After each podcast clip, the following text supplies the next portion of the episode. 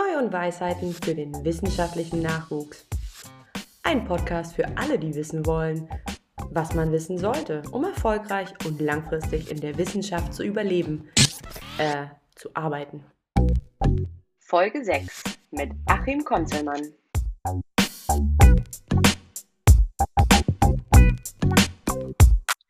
Ich begrüße alle Zuhörerinnen und Interessierte an wissenschaftlichen Werbegängen zur sechsten Ausgabe Neu und Weisheiten für den wissenschaftlichen Nachwuchs.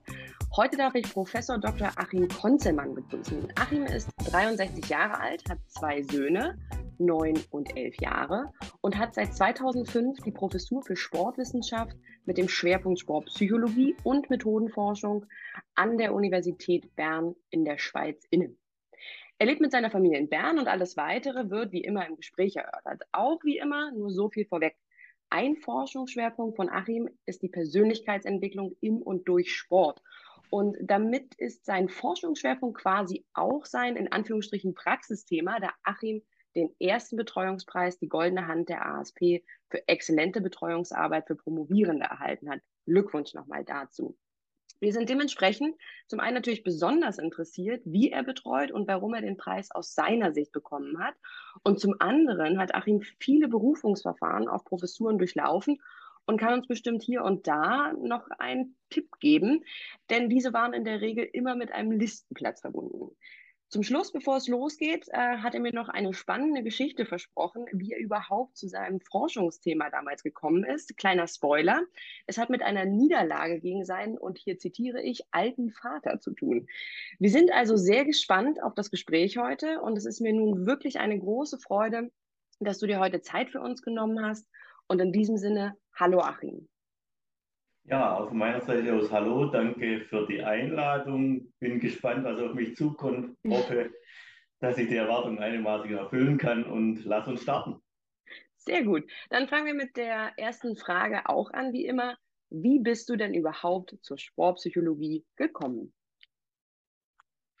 Na, ich würde sagen, ich habe einen mindestens zehnjährigen Anlauf gebraucht. Äh, begonnen habe ich ja zu studieren, oder ich habe studiert Mathematik und Sportwissenschaft das damals noch Sport hieß, äh, in den 80er Jahren und habe zunächst mich interessiert für Sportmedizin, Bewegungswissenschaft, Trainingswissenschaft und diese Dinge. Ich habe eigentlich nicht den Eindruck gehabt, dass Sportpsychologie irgendwas Relevantes ist für äh, das Sportlehrerinnen oder Sportlehrer da sein und habe mich auf diese Themen konzentriert und erst viel später, wir kommen glaube ich nachher dazu im Rahmen meiner Postdoc-Phase, bin ich dann näher an die Sportpsychologie herangerückt.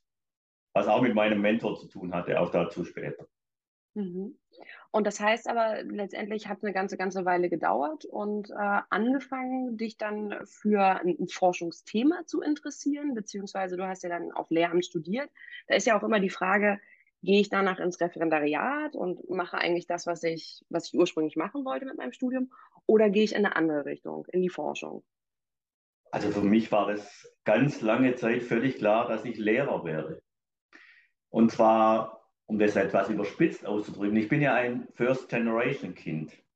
Das heißt, in meiner Familie gab es keine Akademiker. Mhm. Und deshalb eigentlich den einzigen akademischen Beruf, den ich kannte, war Lehrer oder Lehrerin. Weil die hatte ich ja bis zur 13. Klasse jeden Tag. Und da wusste ich, was man tut. Und das wollte ich dann werden. Ich habe mich für äh, im Sport interessiert und war in Mathematik ganz einigermaßen geschickt und habe auch gedacht, das ist ein gutes Fach für, für Lehramt, weil man ja da auch nicht so viel korrigieren muss, da ändert sich auch nicht so viel. Man muss einfach das Studium überstehen und dann hat man äh, erstens mal eine gute Chance, was zu bekommen und zweitens einen guten Job. Und diese Kombination mit Denken und Sportlehrer war für mich optimal. Insofern, das habe ich am Anfang des Studiums gedacht und mindestens bis fast ans Ende der Promotionsphase. Das war mein Berufsziel. Aber wie kam es dann zur Promotion? Also, weil theoretisch hättest du ja nach dem Studium Absch äh, Abschluss ins Lehramt oder ins Referendariat gehen sollen. Naja, mich interessieren eben abstrakte, relativ abstrakte und trotzdem äh, in der Anwendung relevante Probleme. Das hat mich von Anfang interessiert im Studium. Also die durften nicht so abstrakt sein wie in der Mathematik, weil wenn man in Mathematik etwas lösen möchte oder etwas löst, ein Problem, kann man das ja niemand erzählen.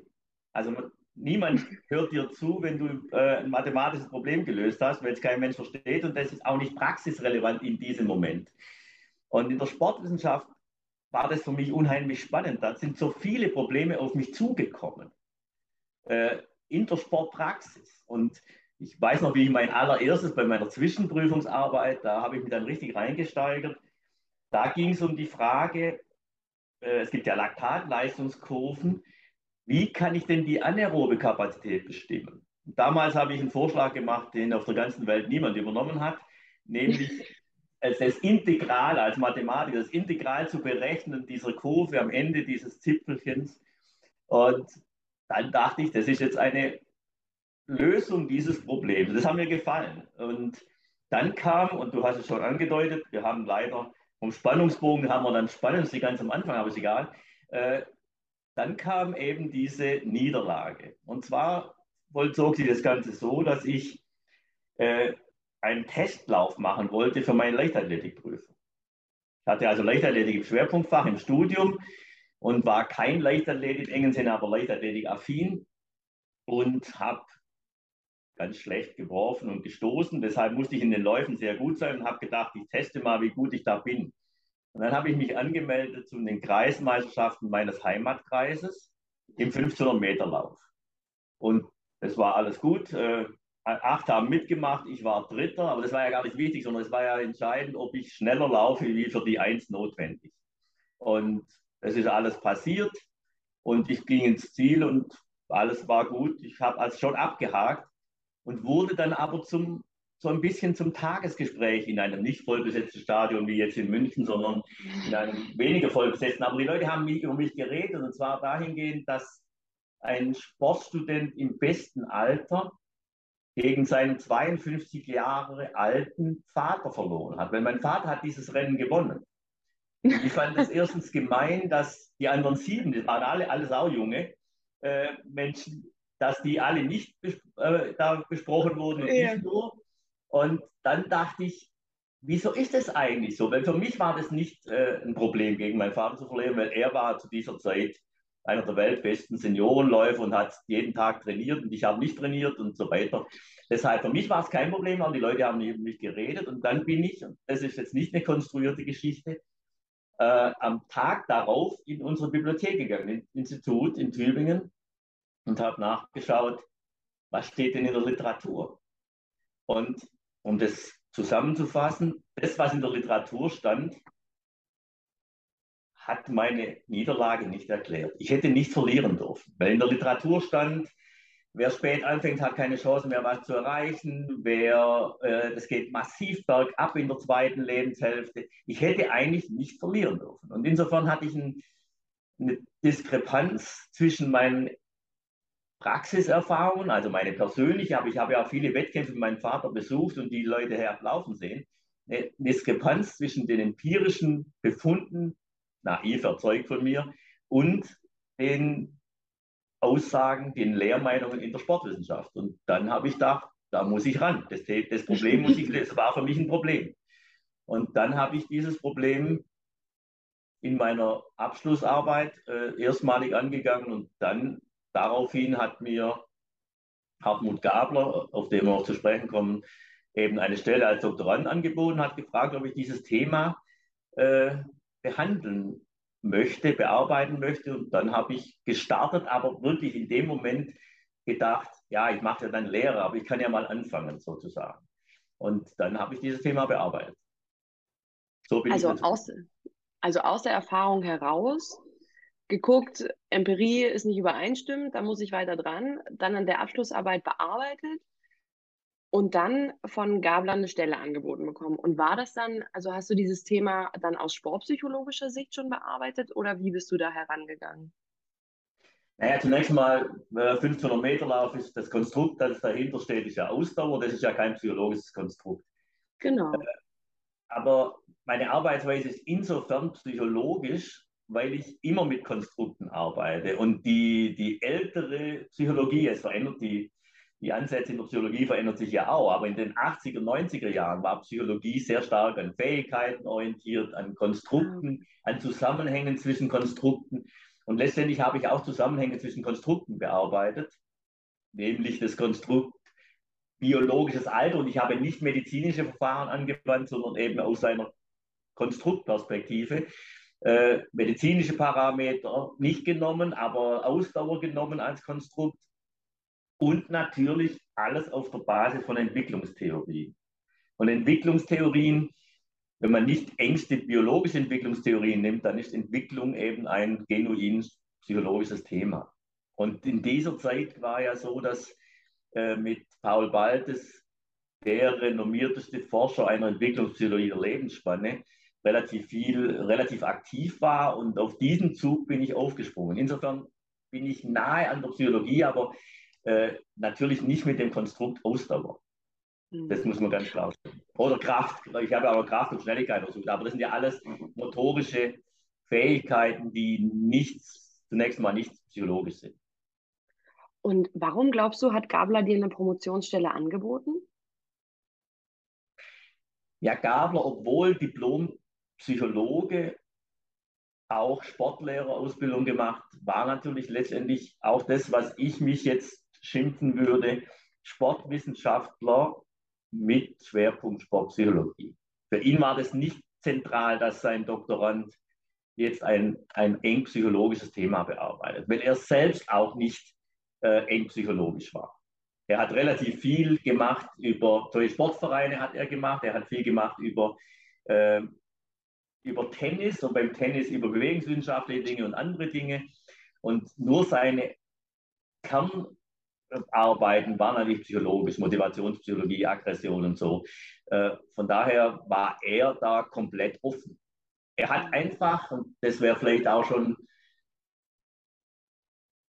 vielleicht sogar ein Tipp, eine, eine Selektionsstrategie, so mache ich es nämlich auch. Er hat einfach mhm. die Person als solches genommen.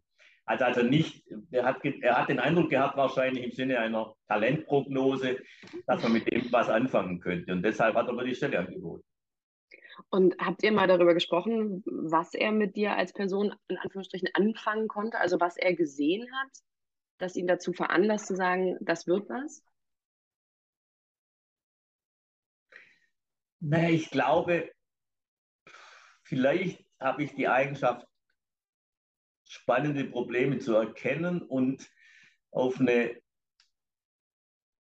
eigene Art zu lösen. Vielleicht ist es so. Es ist eben nicht so, dass ich sage, was ist gerade im Trend, da springen wir auf, sondern ich habe wirklich dieses Praxisproblem, das ich zu einem wissenschaftlichen Problem umforme und dann versuche, dieses auf eine passende Art, und zwar nicht auf die Art, die jetzt gerade en vogue ist, mit irgendwelchen mhm. Forschungsmethoden oder so, sondern auf die Art, die dieses Problem nötig hat zu lösen. Das glaube ich, das mache ich schon immer so. Und wie gut, weiß ich nicht, aber das so so versuche ich immer zu denken und vielleicht hat Ihnen das gefallen, aber da müsstest du ihn fragen. Das äh, können wir dann irgendwann mal einschieben. Das weiß ich nicht mehr so genau. Okay, hätte ja sein können, dass er mal gesagt hat, äh, Achim, nee. du hast damals und okay. Schade. Also das Thema war natürlich, er hat natürlich erkannt, dass das Thema, das für ganz viele Leute völlig eine Blackbox war, spannend ist auch. Also das Thema war eigentlich schon spannend, weil du musst wissen, in den, in, zu dieser Zeit war es völlig unschick für einen über 40-Jährigen überhaupt, sich sportlich zu betätigen. Also mein Vater, mein Vater, als er mit 40 wieder begonnen hat zu laufen, äh, wir wohnten nur ein Kilometer vom Wald entfernt, mein Vater ist erst mit dem Auto an den Waldrand gefahren, damit ihn niemand sieht, wie er läuft. Weil man hat damals schon bei 40, 45-Jährigen gesagt, hey, was soll dieser Blödsinn? Die Sportkarriere Wirklich? oder die, die, der Sport ist für dich doch, du bist schon jetzt alt. Und das war eine völlig andere Zeit. Und dann habe ich ja meine Studien zum Leistungssport im Seniorenalter gemacht. Und da hat ja kein Mensch eine Ahnung gehabt. Die hat man irgendwie belächelt, diese Menschen. Und ich habe dann gespürt, dass das eine sehr, sehr interessante Gruppe ist, um die Leistungsmöglichkeiten im Alter zu, zu testen, sozusagen. Also mir ging es nicht darum, den Seniorenleistungssport hochfähig zu machen, sondern mir ging es darum, letztendlich habe ich diese Leute benutzt, um die Frage, äh, um die Frage zu beantworten, wie leistungsfähig können ältere Menschen sein, wenn sie nicht Bewegungsmangel geschädigt sind, sondern das Gegenteil, wenn sie trainieren. Und da waren diese Seniorenleistungssportler für mich sehr nützlich. Und ich bin natürlich äh, weil die waren sehr zögerlich am Anfang ich, an die rangekommen, weil mein Vater natürlich mitten in der Szene aktiv war. Und von daher war das natürlich schon auch ein, ein, ein spannendes Thema. Das hat, glaube ich, Gabler schon erkannt, zumal Gabler auch vorgeschädigt war. Der Vater von Hartmut Gabler war ja ein sehr bekannter, nicht Sportwissenschaftler, das gab es damals nicht, aber er war ein promovierter promovierte Person, die eine Sportschule geleitet hat und der hat sehr, sehr viel über Seniorensport gemacht. Also Seniorensport war ein Steckenpferd auch von Hartmut Gaber, der sehr vielseitig interessiert war und er hat wahrscheinlich erkannt, dass sich da eine günstige Konstellation ergibt. Aber wie gesagt, ich weiß nicht genau, was seine Beweggründe waren. Aber spannend. Und das heißt, du hast dann wie lange promoviert oder an diesem Thema gearbeitet? ja, acht Jahre eben, was man heute nicht mehr tut. Das ist ja früher eine andere Geschichte gewesen. Da gab es nicht diese, wie wir es an der Uni Bern jetzt haben, nach vier Jahren ist zu Ende, da muss Antrag stellen, das ist nur ein fünftes. Äh, das sind alles Maßnahmen, die gut waren. Früher war das anders. Da haben wir einfach angefangen und hat äh, auch nicht so systematisch äh, auf seine Karriere hingearbeitet. Ich habe zwar sehr, mhm. sehr viel unterrichtet, also auch sehr viel Praxis unterrichtet. Äh, Skilanglauf war ich Fachleiter, Tennis war ich Fachleiter. Ich habe viele Stunden Tennis unterrichtet. Also ich habe sechs, acht Stunden pro Woche Tenniskurse gegeben an der Uni äh, und habe in der Ausbildung, also der theoretischen Ausbildung, Methoden, Psychologie und so äh, relativ viel gemacht. Es war einfach mehr, nicht so stromlinienförmig in Richtung jetzt äh, die Dissertation abzuschließen. Das war das eine. Und das Zweite, äh, ja, zu Beginn der Promotionsphase hatte ich den Eindruck, das muss man einfach wahnsinnig gut machen.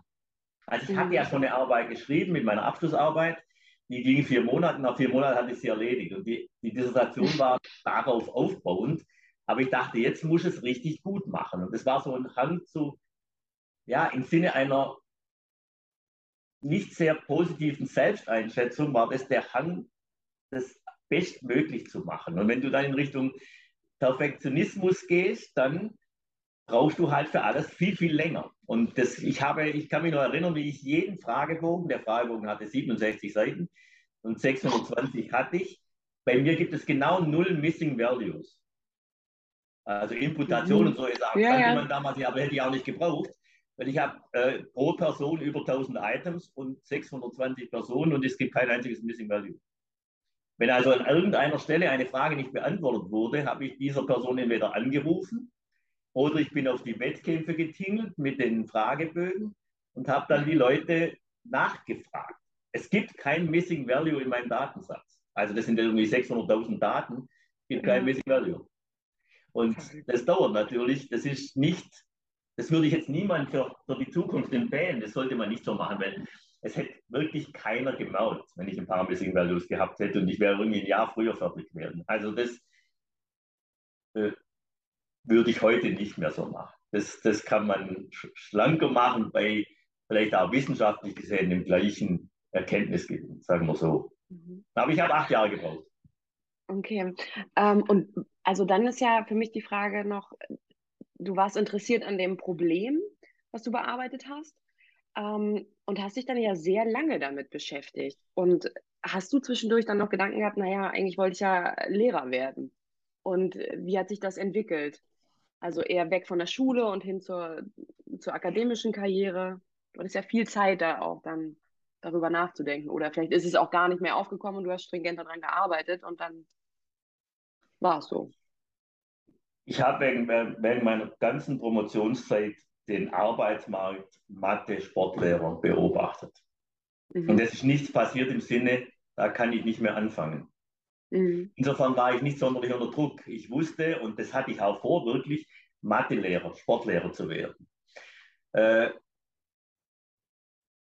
kann es nicht mehr 100% rekapitulieren, aber ich bin ziemlich sicher, dass ich während der Promotionsphase nicht an eine Professur dachte, sondern mhm. frühestens nach Abgabe, nach Abgabe der Dissertation und eigentlich, und jetzt sind wir wieder bei diesem äh, Selbsteinschätzung, ich hatte es nicht im Kopf, weil ich mir das auch nicht zugetraut habe. Mir war das auch mhm. irgendwie fremd.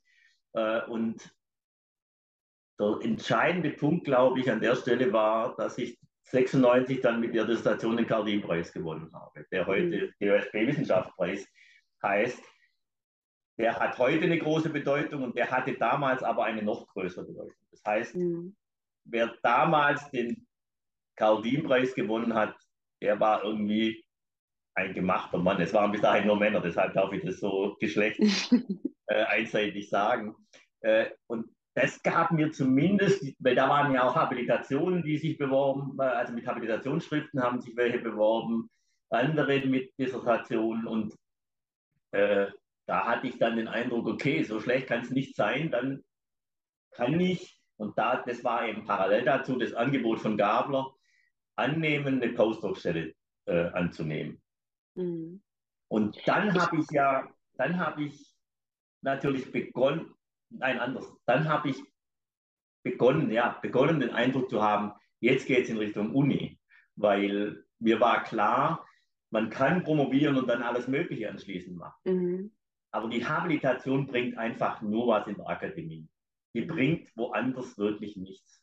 Ja. Und von daher, der Weg zur Habilitation war dann ein Umdenken in Richtung Unikarriere, wobei ich da auch zwei äh, Wege im Kopf hatte, nämlich eine akademische Ratstelle mhm. und eine äh, Professur. Interessanterweise hatte ich während der Zeit, also so nach zwei, drei Jahren Postdoc, hatte ich das Angebot von Tübingen, eine akademische Ratstelle mhm. zu begleiten. Und da habe ich mich mutig, so mutig bin ich normalerweise nicht, dagegen entschieden weil ich gesagt habe, wenn ich eine akademische Ratstelle begleite, schaffe ich die Habilitation nicht.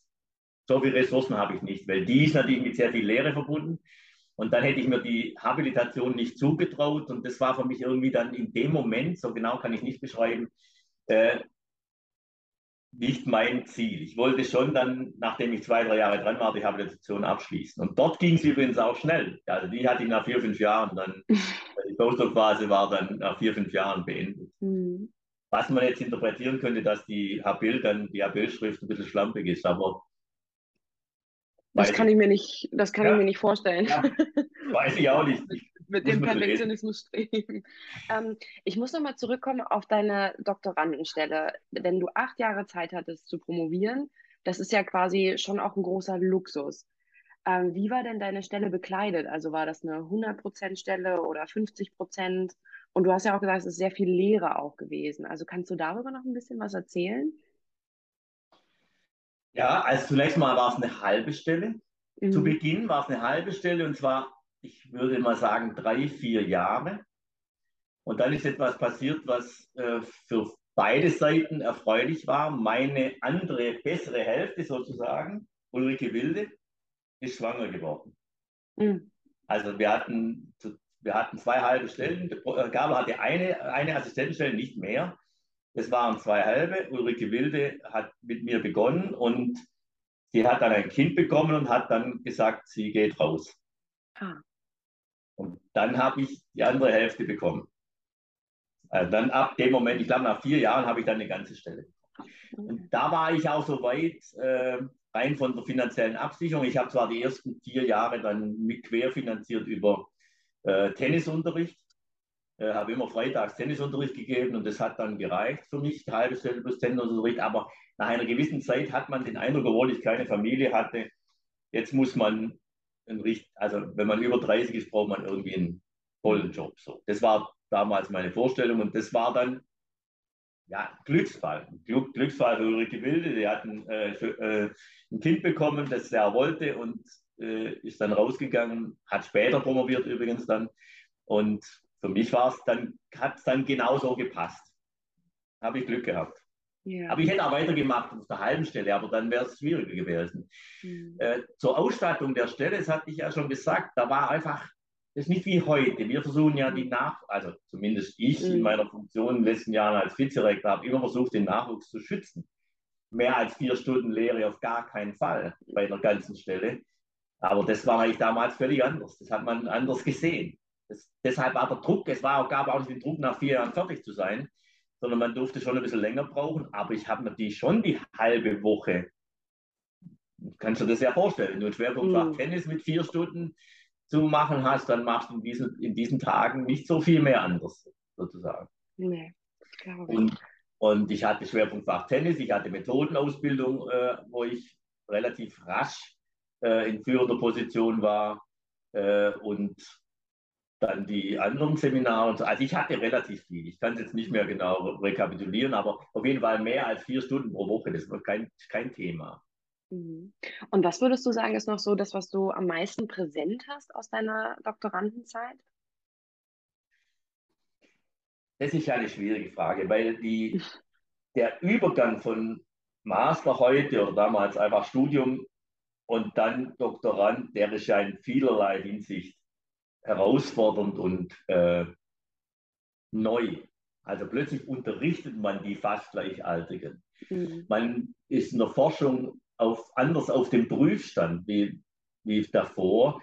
Man geht auf, auf Kongresse und das sind alles äh, neue Erlebnisse, die man, man, man trifft, das ist auch interessant, man trifft die Menschen, von denen man nur gelesen hat also man trifft die leibhaft sozusagen. Wie sind die dann? Ist dann von ein, einigen viel mehr begeistert, als man gelesen hat und von anderen viel enttäuschter. äh, aber ich muss sagen, vielleicht die prägendsten Erlebnisse waren die Biergespräche, ich nenne das mal Biergespräche mit Hartmut Gabler. Hartmut Gabler ist oder war Doktorvater im engsten Sinne. Doktorvater. Also ich kann, da ich ja, ich habe es ja vorher gesagt, ein First-Generation-Kind bin, hatte ich ja äh, von meiner Familie zwar die Unterstützung, aber nicht in jeder Hinsicht das Verständnis, was da so abläuft. Und Hartmut Gabler hat mich, also ich würde den als zweiten, ich habe einen sehr, sehr guten ersten Vater und auch eine sehr, sehr gute erste Mutter, aber ich habe einen zweiten Vater bekommen für, dieses, für diesen Teil meines Lebens sozusagen. Der war ja wichtig in der Zeit. Und Hartmut Gabler ist ein Doktorvater. Äh, heute ist man ja geneigt zu sagen, das braucht es nicht mehr, das muss man anders machen mit mehreren und so weiter. Aber da können wir noch drüber reden. Also Hartmut Gabler war für mich ein Doktorvater. Ich habe gestern mit ihm telefoniert, habe ihm gefragt, ob ich das erzählen darf, was ich jetzt erzähle. äh, und äh, eigentlich ist er heute auch noch mein Doktorvater habe ich den Eindruck. Das heißt nicht, dass er mich hat nicht entwickeln lassen äh, oder erwachsen werden lassen. Das ist nicht das Thema. Aber ich habe gestern meinem Doktorvater angerufen. Und das meine ich im positivsten Sinne, den ich sagen kann. Zurück zu den Erlebnissen. Etwa einmal pro Woche hat er mich angerufen, hast du heute Abend was vor?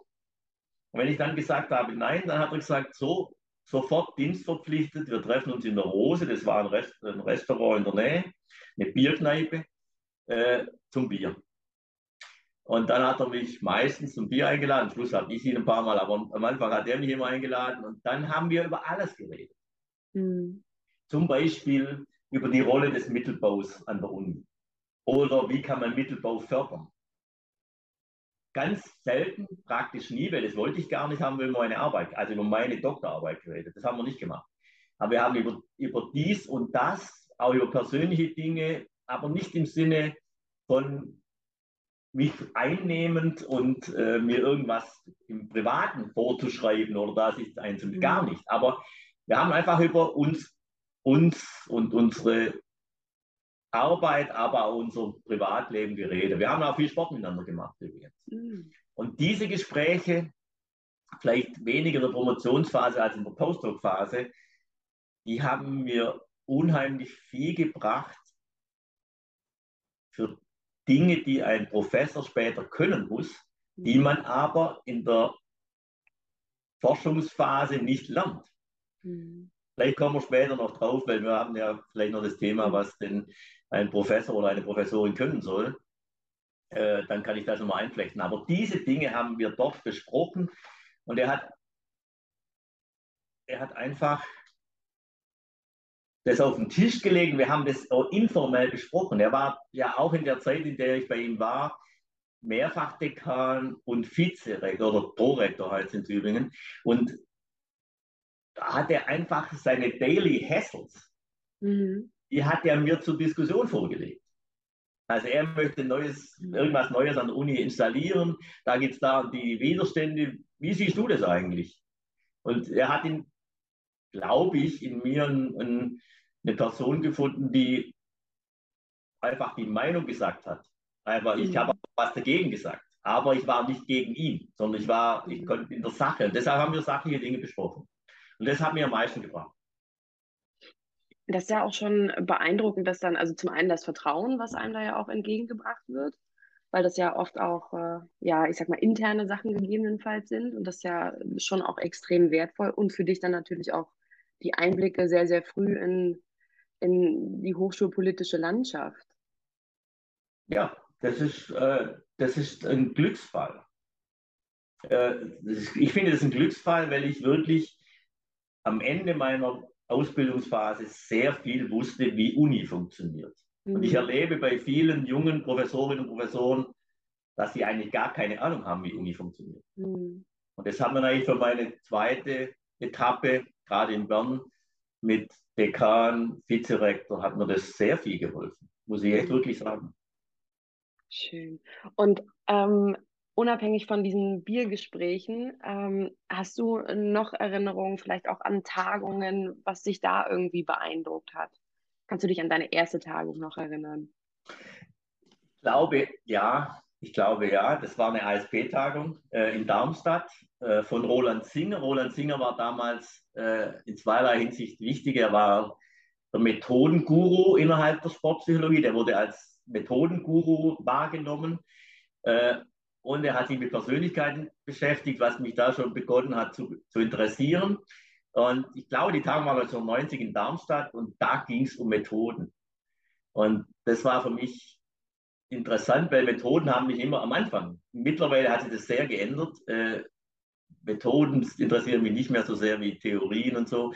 Aber damals war ich eben sehr Methoden interessiert und die Tagung war deshalb interessant, weil Singer den Mut hatte, qualitative Methoden und quantitative Methoden und Mixed Methods bereits zu thematisieren. Und er hat auch die damaligen Koryphäen, ich kann die Namen nicht mehr alle nennen, äh, einladen können. Und das war eigentlich interessant, weil diese Methodenbücher waren für mich Bibeln sozusagen.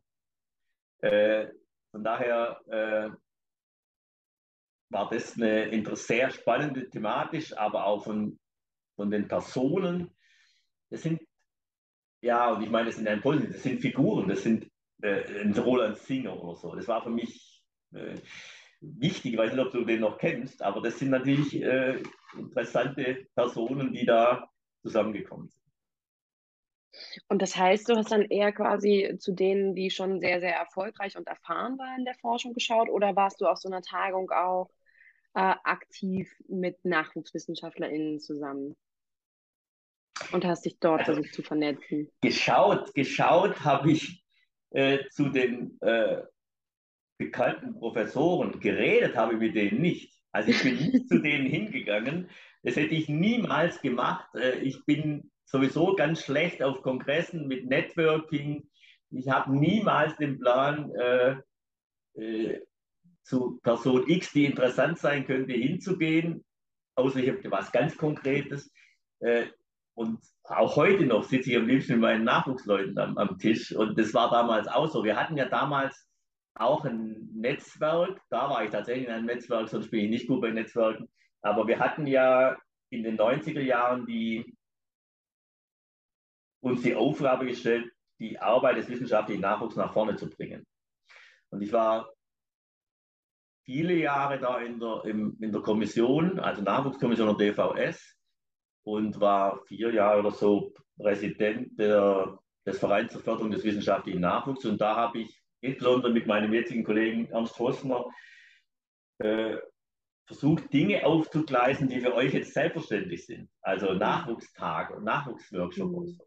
Äh, das gab es ja damals so nicht.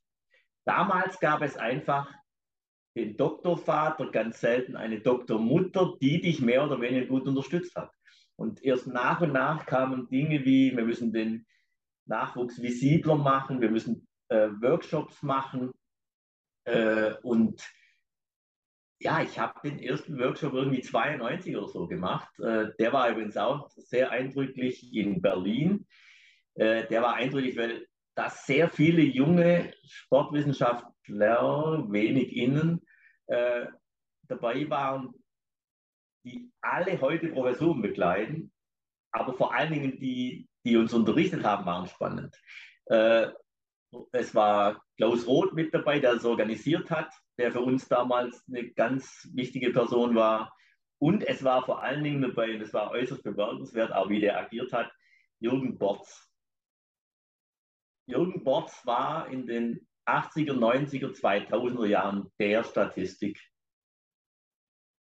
Mensch im deutschsprachigen Raum, weil er ja dieses Buch Statistik äh, in mehrfacher Auflage ausgebracht hat. Er ist schon längere Zeit verstorben, aber in der Zeit war das der größte und der ist tatsächlich dorthin gekommen und das war, äh, das war dann interessant. Er hat Einzelberatung gemacht und man durfte zu Jürgen Borch zur Einzelberatung und das war, das war einerseits total interessant, andererseits war das eine ganz merkwürdige Situation. Es war deshalb, ich hatte den gesamten Board durchgelesen. Also das ganze Buch, das irgendwie 600 oder 800 Seiten, Statistikbuch, das hatte ich durchgearbeitet und wusste eigentlich, was da drin steht, weil das habe ich, hab ich einfach durchgearbeitet.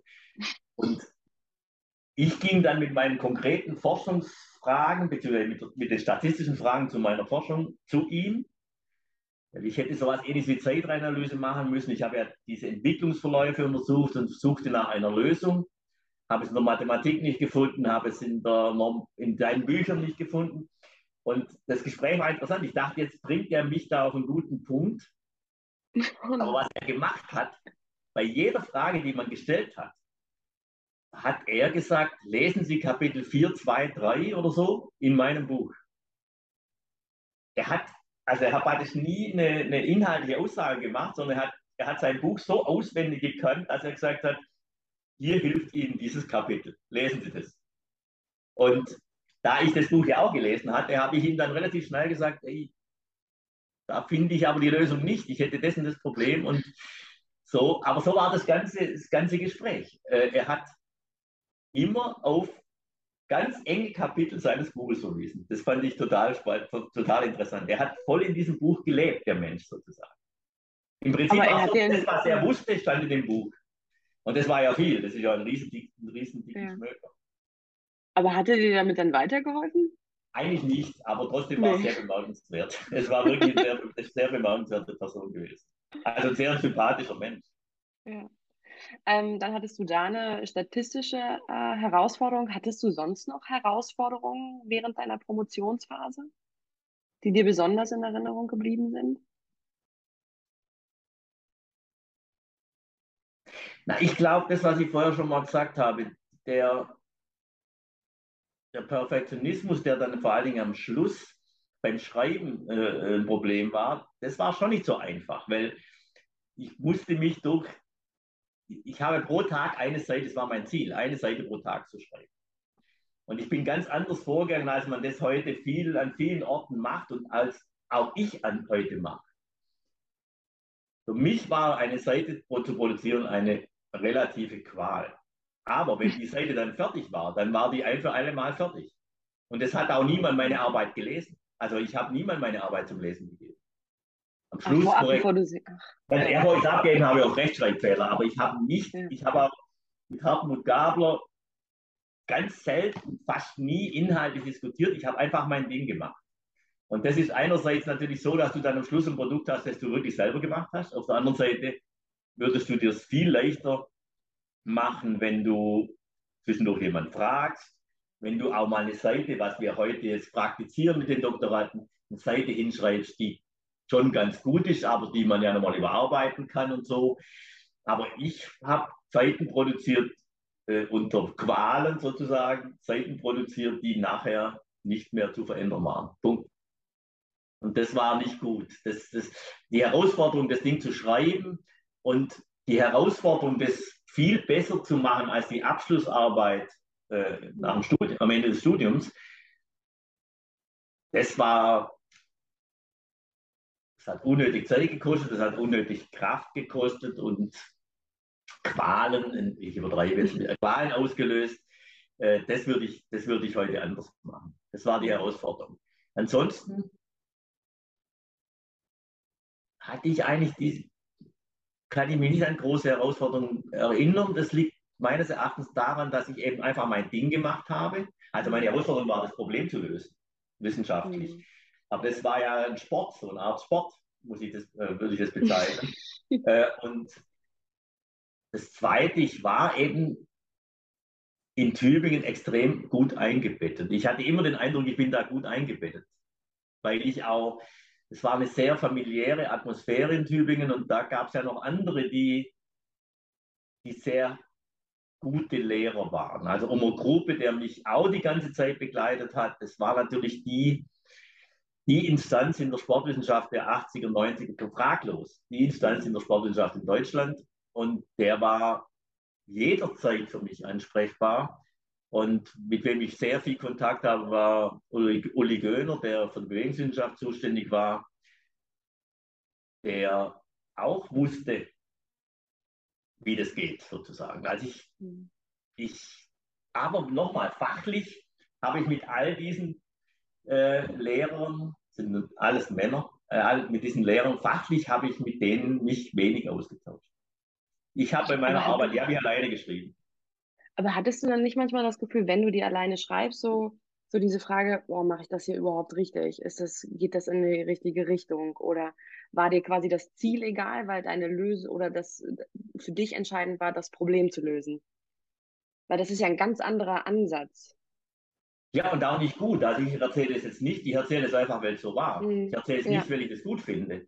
Äh, du hast ja gefragt, gab es Herausforderungen, gab es Schwierigkeiten? Ja. Und deshalb erzähle ich es.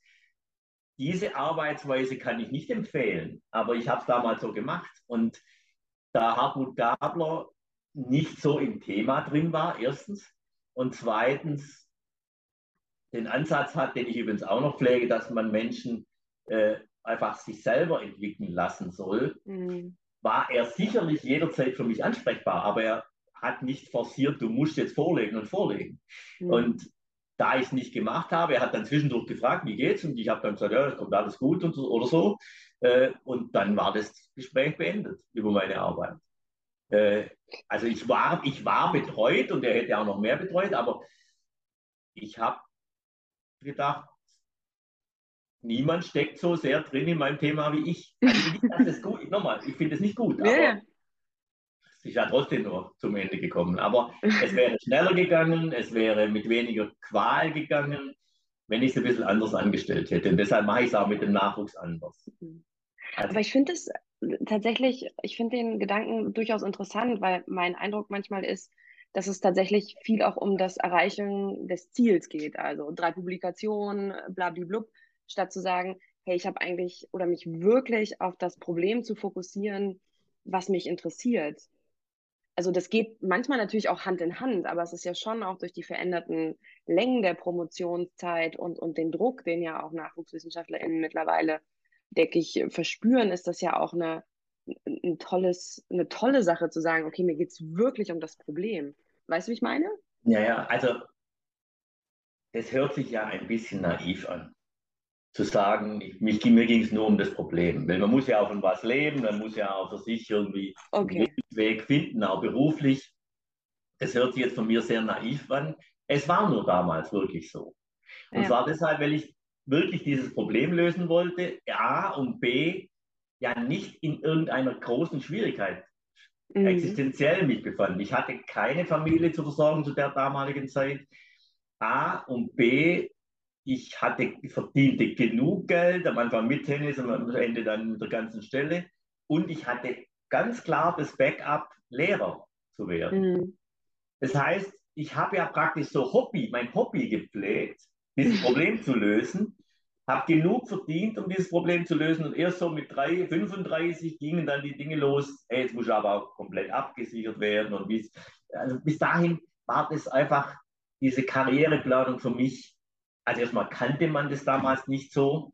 Mhm. Das war nicht mein Ding und es war auch nicht so notwendig. Ich hatte ein Backup. Von daher äh, ist das der Situation geschuldet und auch meiner Person geschuldet, dass ich es so gemacht habe. Heute muss man, heute erlebe ich durchaus, dass zu stark das Gegenteil passiert, mhm. so wie mhm. du es angedeutet hast. Und ich, wenn ich jetzt Nachwuchswissenschaftlerinnen rekrutiere, selektioniere und ihnen eine Chance gebe, dann achte ich natürlich schon drauf, wie stark ausgeprägt die intrinsische Motivation und die Fähigkeit ist, Probleme zu lösen, wissenschaftliche Probleme zu bearbeiten. Und zwar über Jahre hinweg nur eins oder mehr oder weniger nur eins. Das erscheint mir der allerwichtigste Punkt. Und deshalb ist es mir im Moment zu viel, was passiert in der, in der Wissenschaft insgesamt. Wenn ich einen Workshop anbiete, problemorientierte Sportwissenschaft, dann kommen zwei Leute. Wenn ich einen anbiete, Karrieren in der Sportwissenschaft, dann kommen 20. Und, und zwischen dem ja, aus heutiger Sicht etwas naiv wirkenden Tun von mir damals, aber es war eine andere Zeit, und dem, was heute passiert, dazwischen wäre es mir eigentlich, fände ich es angemessen, fände ich es gut. Mhm. Also man darf heute nicht naiv sein, muss darauf achten, aber man muss das, was ich gesagt habe, problemorientierte Motivation, Probleme zu lösen, gewisse Fähigkeiten, diese anzugehen, das finde ich das Wichtigste. Hm. Okay, äh, ich denke, wir werden später noch drauf kommen. Wir bleiben noch ein bisschen äh, bei deinem Karriereweg. Ähm, du hast eine Stelle angeboten bekommen als Postdoc. War das für dich am Ende der, der DIS, wenn klar ist, es wird abgegeben, dann ist es ja heute so, dass viele schon vorher irgendwie schauen, wie das mit Postdoc-Stellen aussieht, wenn sie in der Wissenschaft weiter bleiben möchten und haben ja auch manchmal wirklich so ähm, Nöte, wie es mit einer Stelle weitergeht, also mit einer Weiterfinanzierung. Das war ja für dich, ich sag mal, ist ja gut gelaufen. Kannst du das nochmal für uns ein bisschen, diesen Übergang skizzieren oder war da überhaupt einer? Also abgesehen natürlich von der Abgabe der DIS. Da war eben keiner, würde ich jetzt mal sagen. Äh, das, ich darf nicht zu naiv wirken. Ich habe sicherlich mal vor Abgabe der DIS darüber nachgedacht, was mache ich. Also ich habe mich nicht als, nie als Lehrer, Referendar angemeldet. Mhm. Hätte ich ja dann machen müssen, wenn ich, ich habe es nie gemacht. Insofern muss ich vor der Abgabe des schon mal drüber nachgedacht haben. Da muss ein Gespräch stattgefunden haben mit Gabler, wo er gesagt hat, hey, bleib doch noch. Ich, ich biete eine Stelle, das hat er garantiert gemacht. Äh, ich wusste also sicherlich irgendwie ein Jahr vor der Abgabe oder ein halbes Jahr vor der Abgabe der DIS, dass ich fortsetzen könnte, obwohl, wie ich vorher gesagt habe, nicht ganz sicher war, ob ich das schaffe also in Richtung Professur. Das war mir klar. Postdoc führt zu Bewerbungen auf Professuren. Das, diesen Link hatte ich mit ein bisschen Einschränkung, eventuell eine Ratstelle zu bekommen. Aber der Link war schon irgendwie da. Postdoc mindestens Habil. So. Und insofern war da sicherlich waren schon Gedanken, aber ich habe das als sehr, als nicht als kritisches Lebensereignis wahrgenommen, weil ich glaube, dass vorab schon klar war, wenn ich weitermachen möchte, dann habe ich die Stelle. Das war Luxus. Das war Luxus. Ja. Und dann hast du habilitiert. Ja. Und wie war denn diese Zeit für dich? Also was hat sich denn geändert? Aufgaben vielleicht?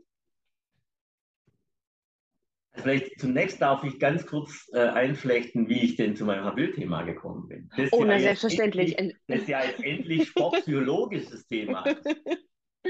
Los geht's. Ich hatte in meiner DIS viele, viele von den alten, alt, alt heißt 45 bis 90-jährigen Senioren Leistungssportlern befragt. Und ich habe sie natürlich, weil ich das ja wissen wollte, viel zu Training und Leistung befragt. Und einige von denen, nicht wenige, ich sage mal 50 oder so, haben mir einen zusätzlichen Brief geschrieben zu diesem 67-seitigen Fragebogen. Und in vielen dieser Briefe war das Bedauern, dass ich nichts zur Persönlichkeitsentwicklung gefragt hätte, zu psychologischen Aspekten. Und das Markanteste war ein, ein Weltklasseläufer in den 30er Jahren im, im 1500 Meter Lauf. Der hat mir ein ganz langes Büchlein fast geschickt über das Überleben der, äh, der Gefangenschaft im Zweiten Weltkrieg. Der hat dezidiert herausgearbeitet, wie ihm Training und Wettkampf in den 30er Jahren körperlich, aber auch psychisch oder aus einer psychologischen Perspektive geholfen haben, diese Gefangenschaft zu überleben. Und der hat ganz klar die These vertreten, ich hätte die Gefangenschaft nicht überlebt, wenn ich nicht in den 30er Jahren äh, Leistungssport gemacht hätte. Und auf diese Art und Weise und manchmal weniger prägnant haben alle gesagt, mich hat dieses sportliche Tun in meiner Persönlichkeitsentwicklung beeinflusst. Und das fand ich dann sehr spannend. Gabler natürlich sowieso auch, weil er dann, jetzt hatte sein, sein einziger Doktor oder sein einziger Nachwissenschaftler ist jetzt plötzlich auf die psychologische Schiene gekommen. Er fand es dann auch interessant. Er hat es natürlich geliebt, dass, das, äh, dass ich da drauf gekommen bin. Die Sportwissenschaft hat zu dem Zeitpunkt dieses Thema eigentlich abgehakt gehabt. Äh, das Thema Sport und Persönlichkeitsentwicklung war tot in der Mitte der 90er Jahre. Ich kann mich noch an einen Kollegen erinnern, also der eine Professur hat, der zu mir gesagt hat, das kannst du nicht machen, das will kein Mensch machen, das will kein Mensch hören, mach was zur Gesundheit. Aber ich gesagt, Gesundheit interessiert mich nicht. Persönlichkeitsentwicklung ist doch spannend. Ja, aber das ist bearbeitet, das, da kommt nichts raus sozusagen. Und dann habe ich gedacht, nee, das will ich jetzt wissen. Also wieder ein Problem, das aus meiner Sicht in der Sportwissenschaft nicht nicht gelöst war, auch nicht mehr richtig bearbeitet wurde und ich sehr angeregt war von, meinen, von meiner Doktorarbeit und den Probanden, die da mir rückgeantwortet haben, dass, dass das eine wichtige Sache ist. Und es ist ja auch eine wichtige Sache. Wenn man Hast sich überlegt, wie oft, wie oft Sport über Persönlichkeitsentwicklung begründet wird, in der Schule, im Jugendfreizeitsport etc., dann ist es natürlich eine lohnende Fragestellung. Aber es ist wirklich so, dass in den 90er Jahren die Forschung in der Sackgasse gelandet ist und, nie, und alle die Finger. Also. Die Kapitäne, zum Beispiel Singer, die haben das sinkende Schiff so ein bisschen verlassen. Äh, mhm. das sinkende Schiff, Persönlichkeitsentwicklung durch Sport. Und, aber das hat mich irgendwie gar nicht gekümmert. Ich wollte das machen. Und da war natürlich Hartmut Gabler wieder äh, sehr unterstützend. Der hätte ja sagen können, nee, lass es, lass es bleiben. Aber er hat gesagt, nee, das ist spannend, mach das. Und so bin ich zu dem Thema gekommen. Das heißt, das Thema hat sich massiv verändert und damit auch die, äh, die Orientierung Richtung Psychologie. Und jetzt muss ja, jetzt, spätestens jetzt, zu Beginn der, der Postdoc-Phase, darfst du ja nicht naiv sein. Da musst du ja auch überlegen, wie komme ich zu einer Listenfähigkeit? Also wie werde ich listenfähig auf Professuren? Irgendwann musst du, du kannst nicht bis, das, das so lange war ich dann noch nicht. Also so erstes, zweites, drittes Jahr der Postdoc-Phase habe ich dann schon auch begonnen, ja, auf was soll ich mich eigentlich bewerben? Wobei ich habe Listenplätze gehabt auf Professuren, die weit weg sind von, von Psychologie. Aber eigentlich war dann schon klar, mit diesem Doktorvater, Mentor, Gabler, der in der Sportpsychologie eine bedeutsame Rolle gespielt hat. Mit den vielen Jahren, ich war ja 17 Jahre bei Gabler, äh, mit den vielen Jahren im Arbeitskreis von Gabler bin ich, habe ich so ein bisschen einen Stahlgeruch Psychologie. Mhm. Der Sportpsychologie war natürlich mit Abstand auch am meisten auf Tagungen der ASP. Und dann muss schon genau aufpassen, ob du genügend Stallgeruch hast dann, um dann bei Professuren äh, beachtet zu werden.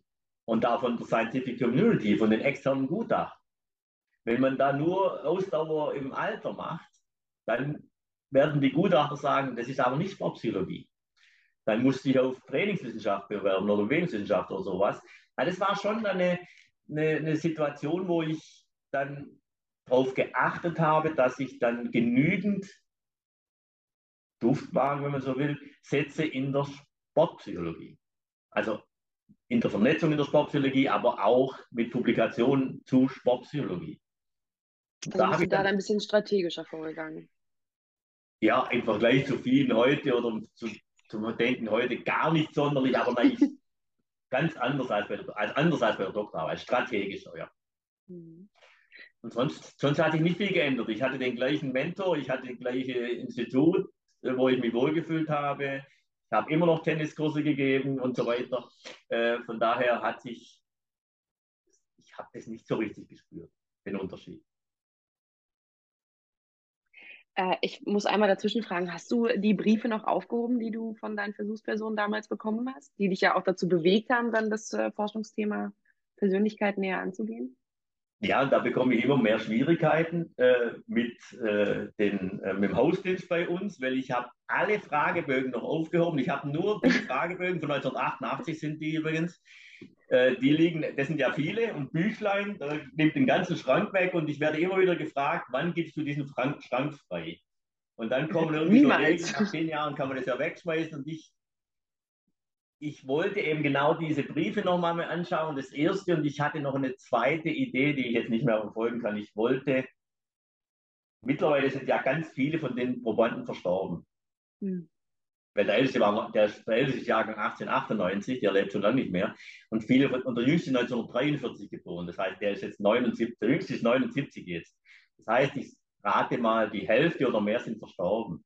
Und ich hatte die Idee, nochmal zu gucken, äh, einen Bezug herzustellen zwischen deren Leistungsfähigkeit, als ich sie befragt habe, und dann, wann sie gestorben sind. Mhm. Weil es gibt Hinweise darauf, dass, und das hat Rudinger, ein Bonner, Bonner Altersforscher, mal mir gesagt, wenn, wenn man bei 60-Jährigen Gruppen bildet, dann sind die nicht sonderlich homogen, bezogen auf irgendwelche Leistungsdaten, körperlich, aber auch kognitiv. Die sind nicht sehr homogen. Wenn man Gruppen bildet, fünf Jahre, zehn Jahre, 20 Jahre vor dem Tod, bekommt man homogenere Gruppen. Mhm. Und das ist eine, eine, eine, spannende Geschichte. Es ist deshalb nicht spannend, weil man ja nie weiß, wenn jemand stirbt. Aber mhm. retrospektiv kann man schon sehen, wenn die, die zehn Jahre vor dem Tod stehen, die sind eine homogenere Gruppe als die 60-Jährigen. Und das ist irgendwie auch logisch. Jemand, der 110 wird, das kann ja mit 60 nicht schon ein Kreis sein. Mhm. Äh, das kann ja, das, deshalb, das hätte mich noch interessiert, aber ich kriege es, glaube ich, nicht mehr hin. Deshalb muss ich irgendwann mal den, den, äh, die Fragebögen abgeben. Aber ich gucke mir sicherlich nochmal die, äh, die einzelnen Briefe an. Das mache Das ist bestimmt spannend. Aber auch, ähm, ich finde es schön, dass das quasi auch aus der Praxis herauskam, das Forschungsthema, auch wenn es jetzt nicht die, die Spitzenleistung, obwohl du ja auch gesagt hast, das waren ja auch LeistungsathletInnen. Ja, nee, dann ist doch, also dann kommt ja aus der Praxis tatsächlich heraus, das Forschungsthema, was du bearbeitest. Ja, ich weiß gar nicht, man muss ein bisschen aufpassen mit dieser Idee.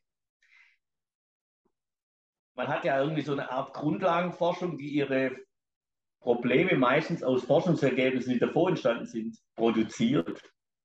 Und man hat auf der anderen Seite die, die anwendungsorientierte Forschung. Aber irgendwo das, was ich mir vorstelle und was wir auch bei uns in Bern pflegen, dieses problemorientierte Forschung ist irgendwo was dazwischen, würde ich mal sagen. Das heißt, es geht vor allen Dingen um eine sinnvolle Strukturierung des Problems.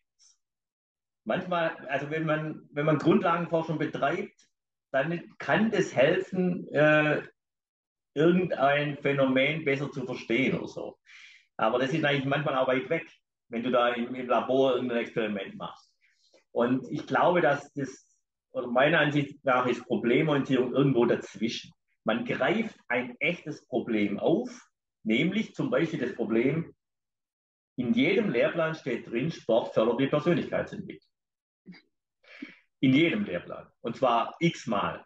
Und auf der anderen Seite, wenn man jetzt den Beitrag von Singer aus dem Jahr 2000 lesen würde, würde man sehen, ja, das ist aber gar nicht nachgewiesen. Und dann fängt es bei mir an, in so einer Situation äh, interessant zu werden, nämlich zu fragen, muss ich die Lehrpläne umschreiben? Das ist sehr angewandt natürlich. Oder ist bisher das Problem nicht richtig bearbeitet worden? Oder worüber reden denn die Leute? Und das einfach zu präzisieren und dann Forschung im engsten Sinne zu betreiben, aber dann wieder den Schirm aufzumachen und dann wirklich einen Hinweis zu geben. Also nehmen wir das Beispiel nochmal Schulsport und Persönlichkeit. Wir haben ja dann mit unseren Studien dann konkrete Hinweise gegeben. Wir haben gesagt, wenn ihr nicht auf eine spezifische Art und Weise unterrichtet, dann passiert gar nichts mit der Persönlichkeit. Ihr müsst, wenn ihr so und so unterrichtet, dann sind die Chancen viel größer, dass tatsächlich das passiert. Also entweder müsst ihr so unterrichten oder ihr müsst die Lehrpläne umschreiben. Äh, aber die Forschung im engen Sinn ist natürlich dann hier, in dem Fall wäre das quasi experimentell gewesen. Da ist man, da muss man schon aufpassen, dass das intern valide ist.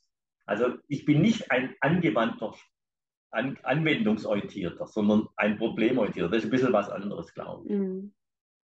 Okay.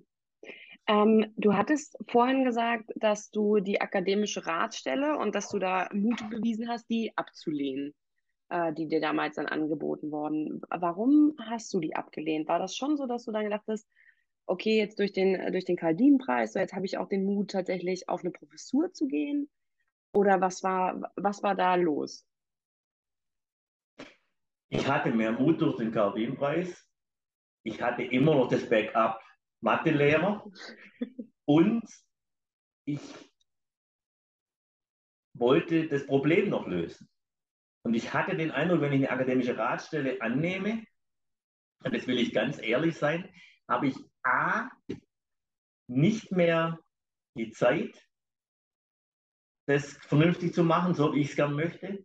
Und B, habe ich mich schon auch gefragt, ob die intrinsische Motivation, also eine Wochenende das weiter zu betreiben, ob die so hoch ist und mir hat es nichts geschadet, ein bisschen extrinsischen Druck zu bekommen, sozusagen. Mhm. Also, wenn du das, du hast jetzt eine Stelle, wenn du nicht habilitierst, dann, hast, dann ist das misslungen. Bei einer akademischen Ratstelle hätte ich ja freizeitmäßig habilitieren können oder auch lassen. Und da dachte, das war so eine halbe Sache für mich. Also mehr Mut, immer noch Absicherung und Ergänzung der intrinsischen Motivation, die da war, durch extrinsische Anreize. Mhm. Würde ich mal sagen. Und wann hast du dann das erste Mal dich auf Professuren beworben? Also wie weit in deiner Postdoc-Phase warst du da ungefähr? Und hast du einmal, das alleine entschieden? Ja. Einmal ganz am Anfang. Also kurz, also ich weiß nicht, 97, ich weiß nicht ganz genau. Und da wurde ich sogar eingeladen. Äh, aber war, ich chancenlos, weil ich erst ein, zwei Jahre äh, da. Und das war auch eine, eine Bewegungs- und Trainingswissenschaft-Geschichte. Äh, aber ich war immerhin eingeladen und dann habe ich mich nicht mehr beworben, bis äh, ich habe mich nur eingeladen, weil der Ort mir gefiel. Äh, und dann habe ich mich nicht mehr beworben, eigentlich bis die Habil fertig. Das war ja damals auch noch anders. Da hatte man ja eigentlich mhm. auch keine Chance ohne Habil. Mhm. Da gab es einfach noch in der deutschen Sportwissenschaft das zweite Buch. Das war mhm. damals in aller Regel noch so. Also bis ins Jahr 2000. Das ist ja heute völlig anders. Heute nimmt man einfach die Publikation und guckt, ob das Habil adäquat ist oder nicht. Und dann kann man auch ohne abgeschlossene Habil sich erfolgsversprechend äh, bewerben. Das war damals eigentlich nicht möglich. Das eine Mal habe ich einfach mal, einfach zum Spaß, mehr oder weniger. Und, und dann habe ich direkt nach, also 2000 habe ich mich zwei, drei Mal beworben auf ganz unterschiedliche Typen von Professor Sport und Gesellschaft einmal, da war ich sogar, habe ich sogar einen Listenplatz bekommen. Sport und Gesellschaft, einmal Trainingswissenschaft. Dann, äh, ich glaube, dass Kiel die erste äh, Sportpsychologie war. Äh, und die, da hat es eigentlich gleich geklappt. Also ich hatte, und es war auch da für mich, das hört sich alles so, so harmlos an, aber ich habe schon auch manchmal äh, gezweifelt. Aber ich hatte natürlich wirklich eine gute Situation. Ich hatte 2000 habilitiert und habe dann eine sechs Jahre Stelle Hochschuldozent bekommen. Mhm. Also Hochschuldozent ist das C2 war das damals. Das ist und dann hatte ich eigentlich sechs Jahre Zeit, um mich zu bewerben. Das ist ja heute das Problem bei vielen. Konstellationen, dass man nach der Postdoc-Phase eigentlich gar nichts hat. Und dann ist das ein Riesendruck am Ende der Postdoc-Phase. Aber ich konnte ganz in in Ruhe habilitieren und hatte dann sechs Jahre die Möglichkeit, mich zu bewerben. Und da es nach zwei, drei Jahren funktioniert hat, wurde ich da auch nicht in die Enge getrieben, sozusagen. Und vielleicht ein Satz zu Kiel und das vielleicht sogar schon mal wieder als Empfehlung. Kiel war ja ausgeschrieben als Sportpsychologie und Bewegungswissenschaft. Jetzt bewerben Sie da Bewegungswissenschaftler und Sportpsychologen. Und man könnte ja auch noch jemanden nehmen, der schon mal was zu Motorik gemacht hat, wie ich, und Sportpsychologie ist. Und die, die Breite, meine Breite war an der Stelle nützlich. Mhm. Äh, ob es einen Ausschlag geben, weiß ich nicht, aber das war auf jeden Fall gut. Und das muss man schon auch wissen, jetzt im, im Bereich Nachwuchs. Die Stellen sind ja teilweise sehr klar, Sportpsychologie. Da gibt es ja auch noch einigermaßen genügend, aber es ist auch so, dass es diffundiert. Und vor allen Dingen, dass die Institute äh, nicht zehn Professuren einrichten können, sondern vielleicht zwei, drei, vier. Und wenn es zwei, drei, vier sind, dann, ist, dann kommen so Konstellationen vor wie Sportpsychologie und Bewegungswissenschaft. Und da sollte man dann wenigstens nicht komplett ahnungslos sein. Also das, was ich betrieben habe in meiner Nachwuchszeit, nämlich nicht nur Sportpsychologie oder nicht nur eng fokussiert auf, war an der Stelle nützlich. Heute muss man besser aufpassen, weil man muss sich in der entsprechenden Scientific Community auch teilweise spezialisieren. Aber wenn man sich zu sehr spezialisiert, dann ist man für eine breit angelegte Professur, und die sind fast alle breit angelegt in Deutschland, ist man eigentlich zu eng. Also das ist eine, eine Gratwanderung, die schwierig ist, wenn ich jetzt eine Empfehlung geben müsste. Bei mir hat es an der Stelle gut, wunderbar geklappt und das ist ein Grund, diese Breite. Hm.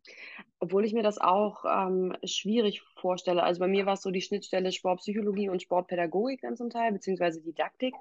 Und du hattest das ja am Anfang auch gesagt, man braucht ja so einen gewissen Stallgeruch. Und dafür ist es natürlich auch ganz entscheidend, irgendwie auf Tagungen dann der jeweiligen Fachdisziplin zu gehen. Also da hat man ja dann tatsächlich auch einen, ich sag mal, deutlich gefüllteren Tagungskalender nochmal zusätzlich, wenn man sich da auch breit aufstellen möchte. Wie war denn das bei dir? Bist du dann, du hast gesagt, du warst auf vielen ASP-Tagungen, großartig, ähm, aber dann dementsprechend auch auf trainingswissenschaftlichen Tagungen oder bewegungswissenschaftlichen Tagungen?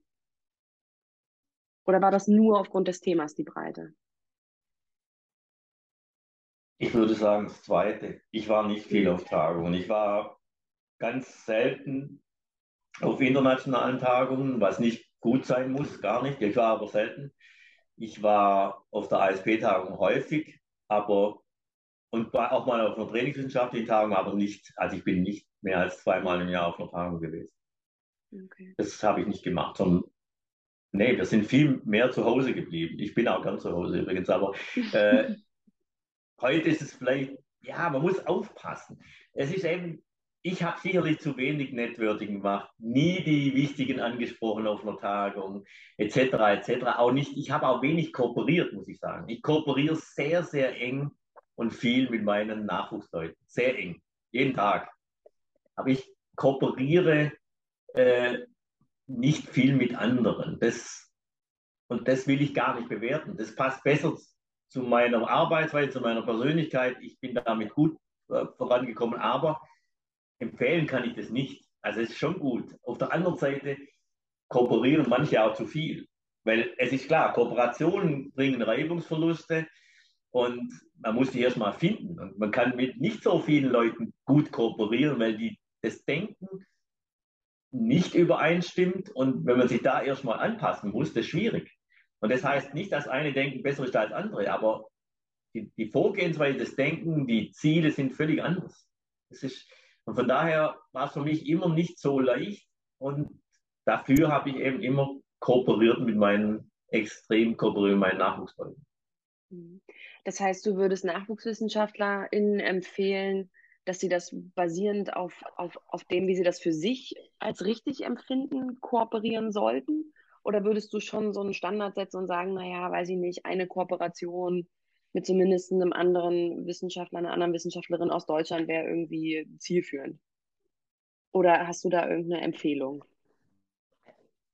Grundsätzlich, aber da kommen wir vielleicht noch drauf, wenn ich Empfehlung, wenn ich, wie, wie betreue ich Doktorierende, dann ist ein Punkt natürlich die differenzielle Perspektive. Menschen sind mhm. unterschiedlich, sie haben unterschiedliche Ziele, sie haben unterschiedliche Eigenschaften, Fähigkeiten, Neigungen und damit kann man nicht alle gleich behandeln. Das darf man nicht machen.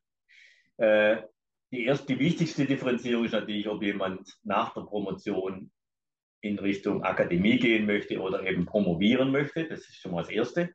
Dann muss man anders beraten. Zum Beispiel im dritten Jahr, wenn jemand nach der Promotion nicht in der Akademie bleibt, kann man sagen, im dritten Jahr kannst du auch alle Tagungen, wenn du nicht keine Lust hast, weglassen. Mhm.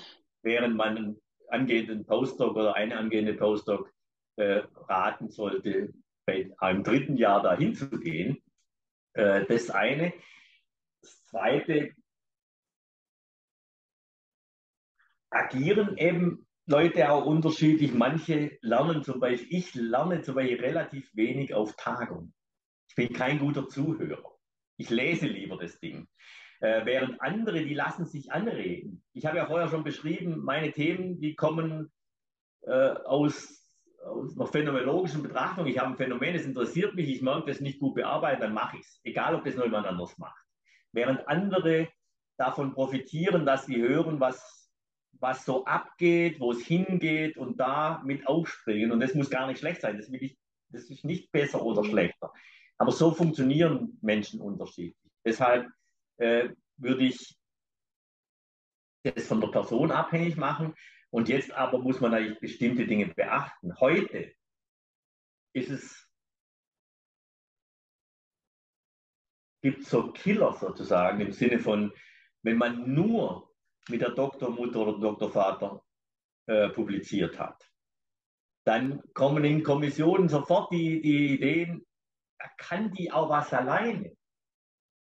Die, die Doktorandin oder, oder die, die, die Nachwüchslerin. Kann die überhaupt irgendwas alleine? Das ist alles mit Doktormutter oder so.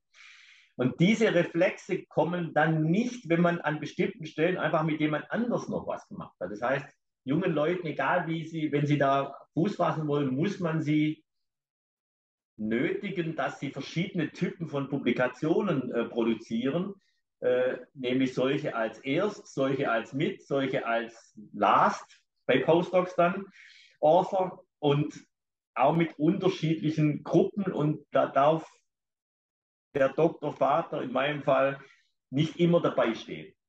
Das ist schlecht. Oder man muss äh, jungen Leuten, ob sie gern weg sind oder nicht, muss man sagen, A, wenn du Du musst in deiner Postdoc-Phase einfach mal irgendwo hingehen. Dort dir auch vielleicht thematisch ein zweites Standbein mit denen zusammen aufbauen. Aber du musst auch hingehen. Du musst ins Ausland gehen. Mhm. Und das sind so mittlerweile solche Killer-Argumente in Kommissionen. Aber nie aus dem Stall raus. Hat immer nur mit der Doktormutter, Doktorvater publiziert. Was, wo ist eigentlich die Selbstständigkeit? Das sind Killer-Argumente, wenn man eine Professur bekommen möchte. Und deshalb muss man im Laufe der Postdoc-Phase diese Dinge, äh, diese Fallen ausschalten sozusagen. Mhm.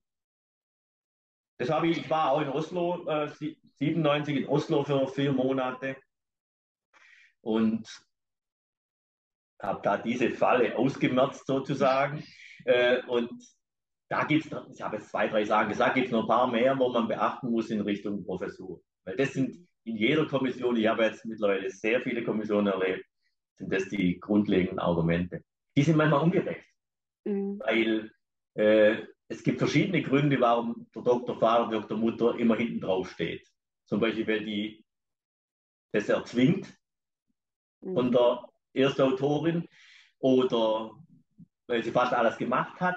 Aber das weiß man nicht. Der Reflex mhm. ist ganz klar. Wenn als Letztautor immer äh, die Mentorin draufsteht, dann ist, wird die Eigenständigkeit angezweifelt. Mhm.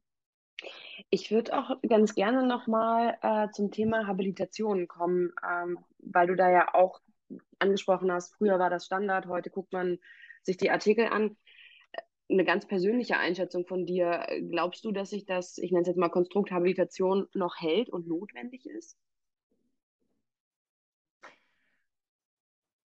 Also, wie ich bereits gesagt habe, ich war fünfeinhalb Jahre Vizerektor und genau für solche Fragen zuständig. Die Habilitation ist eine heilige Kuh über alle Fakultäten hinweg. In manchen Mhm. Fakultäten ist die heilige Kuh, die anderen Fakultäten können gar nichts mit anfangen. Also eine Phil-Nat-Fakultät, die sagt, was soll das sein? Und eine Phil-Hist-Fakultät, das sind Menschen, die kein zweites Buch im Sinne einer Habilitationsschrift geschrieben haben, nicht, nicht relevant für irgendeine Professur, so ist ganz vergessen. Und deshalb gibt es unterschiedliche Kulturen. Die Sportwissenschaft ist irgendwo dazwischen, wobei ich den Eindruck habe, tendenziell näher an den Naturwissenschaften. Äh, und deshalb könnte man darüber reden, ob man die Habilitation abschafft. Aber ich finde die Diskussion gar nicht mehr so, so relevant. Also flächendeckend über eine, über eine Uni das abzuschaffen in Deutschland oder in der Schweiz, also im deutschsprachigen Raum, halte ich im Moment für nicht möglich, weil manche Fakultäten wehren sich komplett. Aber das, was unsere Fakultät macht, wie wir es in der Sportwissenschaft meistens auch erleben, äh, dass man einfach Artikel produziert, die sammelt, relativ zügig die zusammenbringt. Bei uns muss man fünf Seiten äh, Synopse schreiben dazu. Oh. Es geht ja, äh, also es geht zwei Tage sozusagen. Man schreibt, ich habe zu dem Thema geforscht, das sind meine sechs oder acht Artikel, die ich hier einreiche für meine HB-Schrift. Es dauert fast, das, das bringt einen kaum aus dem Gleis sozusagen. Das heißt, der Zusatzaufwand ist minimal und dann der zweite Punkt, nämlich einen Habil-Vortrag zu machen. Da bin ich nach wie vor ein, aus einem Grund ein Befürworter. Und zwar aus, aus dem Grund, dass wir ja in der Postdoc-Phase sehr forschungslastig sind. Aber anschließend wirst du ja Hochschullehrerin. Wenn du Professor wirst, bist du Hochschullehrer. Du musst ständig unterrichten. Du musst junge Menschen anleiten, wie sie unterrichten sollen. Das heißt, die, wir haben lange Jahre die Komponente Lehre vernachlässigt. Und das ist eigentlich nicht damit getan, dass man einen HBL-Vortrag macht. Aber ich finde das nicht tragisch, wenn sich jemand der Fakultät zeigt, um einen Vortrag zu machen. Und auch da haben wir mittlerweile die Hürden, äh, die Hürden sind immer noch hoch, aber die, die, der Aufwand, den haben wir immer wieder reduziert, nämlich dahingehend, dass Leute über ihre Arbeit reden dürfen. Also sie müssen nicht ein anderes Thema referieren.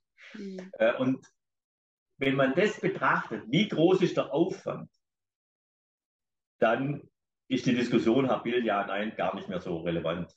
Was ich auf jeden Fall sagen würde, für die allermeisten sportwissenschaftlichen Disziplinen, Psychologie auf jeden Fall, Sportpsychologie, ist die kumulative Habitation für mich völlig klar. Also ich würde niemandem empfehlen, ein Buch zu schreiben. Hm. Und für, ja, die, kommt, für, die, ja. für die Display sage ich genau gleich. Also mhm. ich habe seit, keine Ahnung, acht Jahren, zehn Jahren keine, keinen Promotionsabschluss mehr bei mir gehabt mit äh, Monographie. Mhm. Und das einfach aus, ich sag mal in Anführungsstrichen, Prinzip oder ist es dann auch immer eine Frage des Themas? Also würdest du auch jemanden zulassen, der sagt, mein Thema, da bietet sich letztendlich eigentlich eine Monographie eher an? Eben, das ist wieder kulturell abhängig, aber auch von, von der, wie komplex die Bearbeitung des Themas ist. Wenn wir irgendwas Experimentelles machen äh, in der Psychologie, dann glaube ich, dass das in einem Beitrag über 20 Seiten darstellbar ist oder in mehreren Beiträgen über 20 Seiten. Äh, und wenn man bestimmte sozialwissenschaftliche Themen oder historische Themen bearbeitet, könnte es sein, äh, dass eine Monographie angemessen ist. Ich glaube, für die Sportpsychologie würde ich jetzt sagen, ich mir fällt jetzt nichts ein. Mhm. Äh, nein, mir fällt jetzt nichts ein. Ich glaube, dass ich hm. meine, meine Habil-Schrift, die ja ein Buch ist, das hätte ich auch hinkriegen können in sechs oder acht äh, Artikeln. Das wäre, glaube ich, schon gegangen. Es ist nicht ganz genau die gleiche Aussage, aber ich sehe jetzt keinen signifikanten äh, Erkenntnisgewinnverlust. Mhm.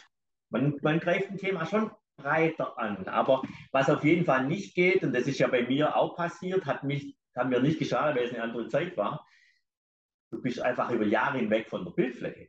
Mhm. Und das geht heute nicht. Und es ist auch so, dass, also was ja in Deutschland hat man zu spät gemerkt, äh, dass das zweite Buch auf Deutsch nicht, nicht sinnvoll ist für die Visibilität international. Mhm. Die deutsche Sportwissenschaft, die aus meiner Sicht in den Jahren sehr, sehr gut war, ist viel zu wenig rezipiert mit Blick auf das, was sie eigentlich geleistet hat, weil so vieles auf Deutsch in Büchern war. Mhm. Und da, dass man das anders machen sollte und auch jetzt anders macht, das finde ich gut. Also insofern, ich hätte Mühe für meine Themen, die bei mir bearbeitet werden, irgendeinem Nachwuchswissenschaftler oder Wissenschaftlerin zu sagen, mach eine Monographie. Mhm. Okay. Wir sind ein bisschen abgekommen von äh, deinen Professurbewerbungen nach deiner Habil. Ähm, willst du da nochmal vielleicht einsteigen und uns mitnehmen, wann dann auch die erfolgreich war? Also du hast ja schon gesagt Kiel und da hast du dich dann auch entschieden hinzugehen. Ja, und das war alles gut. Das war, ich hatte mich parallel in, in Konstanz beworben äh, und das war eine, eine, Destination, die mir gut gefallen hätte. Ich bin ja wirklich äh, nicht nur sprachlich, auch sonst Süddeutscher. Äh, aber genau in dem Moment, als ich den Ruf bekommen habe aus Kiel, habe ich in Konstanz abgesagt. Also ich das ah. war, war noch nicht so weit. Also war, das war kurz vor der Einladung oder so, ich weiß nicht genau.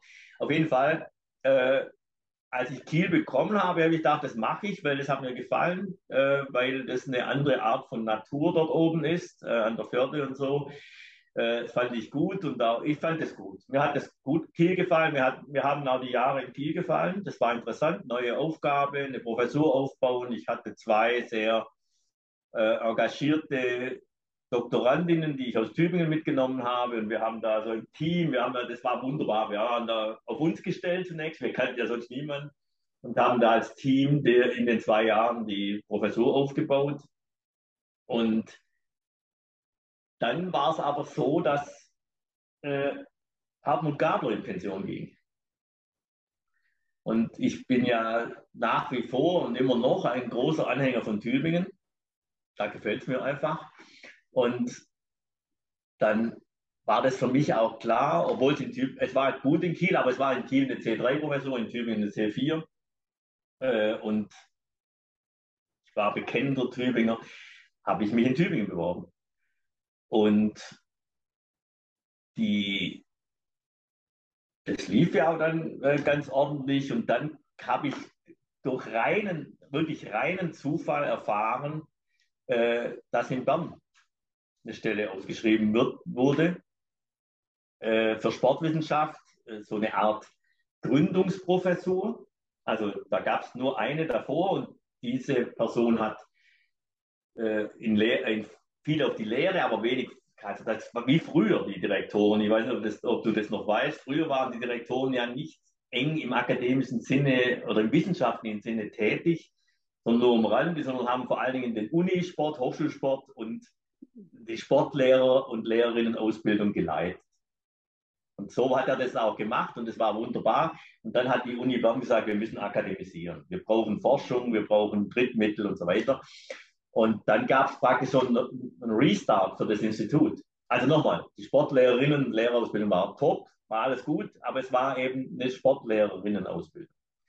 Und die wollten akademisieren und hat, haben da gesagt, wir schaffen da so eine Art Gründungsprofessur und diese Professorin, der Professor soll das aufbauen, das Institut. Und ich habe wirklich durch reinen Zufall, ich habe mich nicht, ich habe mich nicht am Stellen be be bemüht äh, in der Zeit, weil ich ja in Tübingen, das war relativ, das ist relativ gut gelaufen. Es war noch nicht entschieden, aber es ist relativ gut gelaufen. Und in einem Gespräch mit einem Tübinger hat er in einem Nebensatz gesagt, dass äh, übrigens in, in Bern auch eine Stelle ausgeschrieben ist. Und ich hatte immer ein Faible für die Schweiz. Ich war nie vorher in Bern, aber und habe das dann gelesen und dachte, das ist noch interessant. Was weiß ich, was in, was in äh, Tübingen tatsächlich passiert? Und weil das war bei weitem noch nicht entschieden. Und dann hatte ich eben plötzlich zwei Rufe auf dem Tisch. Und das war eine extrem schwierige Entscheidung. Die, es war eine, die Lebensentscheidung, die ich treffen musste. Davor habe ich ja beschrieben, da war ich immer in diesem Wohlfühlumfeld, geführt, begleitet von interessanten und, und fürsorglichen Menschen, äh, finanziell nicht in irgendeiner Not. Aber hier hatte ich plötzlich, merkte ich, dass es zur Wahl stand, meine eigentlich Wunschprofessur, Nachfolge Gabler, zu nehmen oder etwas ganz anderes zu machen. Mit ganz vielen Unsicherheitsfaktoren. Einerseits, also Schweiz, da muss man erstmal, da ist alles anders in der Schweiz. Äh, Schweiz, dann ein Institut, das in Richtung Forschung bislang unbekannt war, nenne ich es mal so, äh, zu übernehmen. Und es war so eine große Diskrepanz zwischen den beiden Dingen. In Tübingen war ich 23 Jahre, Bernhard war ich noch nie davor. Äh, es war so eine große Diskrepanz, dass ich vier Monate lang äh, in Absprache mit den beiden Universitäten vier Monate gebraucht habe, um mich zu entscheiden. Und das war spannend. Und, und wieso ist denn die Entscheidung so ausgefallen? Also was hat dann das, was war das ausschlaggebende Argument für dich? Oder vielleicht war es ja auch nicht mal ein kognitives, sondern irgendwie eine emotionale Entscheidung? Am Schluss, da kann man ja, man kann ja Listen machen mit Pro und Contra. Man kann, genau. wo sind die einen und die Am Schluss ist, wird es zu einem Einheitsbrei, der eine emotionale Note bekommt. Und am Schluss sind, sind emotionale Geschichten oder nee, kognitive Überlegungen, die aber emotional gefärbt sind, äh, die sind entscheidend, meines Erachtens. Und um, weil ich nachher für Bern mich entschieden habe, es gab keinen einzigen Kontra gegen Tübingen. Es ist, es ist nicht so, dass mhm. Tübingen, dass ich da irgendwas schlecht fand. Äh, ich hatte den Eindruck, nochmal was noch, ich mache ein Beispiel. Wie sieht die Antrittsvorlesung aus? In Tübingen, wie sieht die in Bern aus? Äh, ich habe übrigens nie eine Antrittsvorlesung gehalten, aber ich, mir ist gar nichts eingefallen, was ich hätte in Tübingen sagen sollen, weil ich war ja nur zwei Jahre weg. Das heißt, meine mhm. Antrittsvorlesung wäre so gelaufen, Leute, ich bin wieder da, ihr wisst ja, was ich mache. In zwei Jahren habe ich nicht viel anderes gemacht, jetzt bin ich der gleiche, jetzt bin ich da, ich kann nichts sagen. Das fand ich irgendwie ein bisschen komisch. Und mhm. in Bern hätte ich, da die ja ganz wenig in Forschung aktiv waren, hätte ich auch fünf Vorträge halten können zu meiner Doktorarbeit, zu egal, ich hätte mhm. fünf machen können, die die alle spannend gefunden hätten, glaube ich. Und das war so, dann dachte ich, hey, da kannst du nochmal neu. Mhm. Zweite war, dass ich wahnsinnig viel gelernt habe in Tübingen und aber nicht eben nicht so viel Neues, also nicht nur inhaltlich, sondern mhm. auch, ich hätte die, die Tradition von Böhner, Grabler, Gruppe, die hätte ich fortgeführt. Das muss nicht schlecht sein, aber es ist einfach ein in Fußstapfen, übrigens in große Fußstapfen, steigen und dann dort machen. Das heißt, ich habe nicht so genau gespürt, was kann ich jetzt also wo, ich kann nicht so gut sein wie die drei, also klar, natürlich gibt es noch andere Leute außer mir, äh, das darf man das nicht verstehen.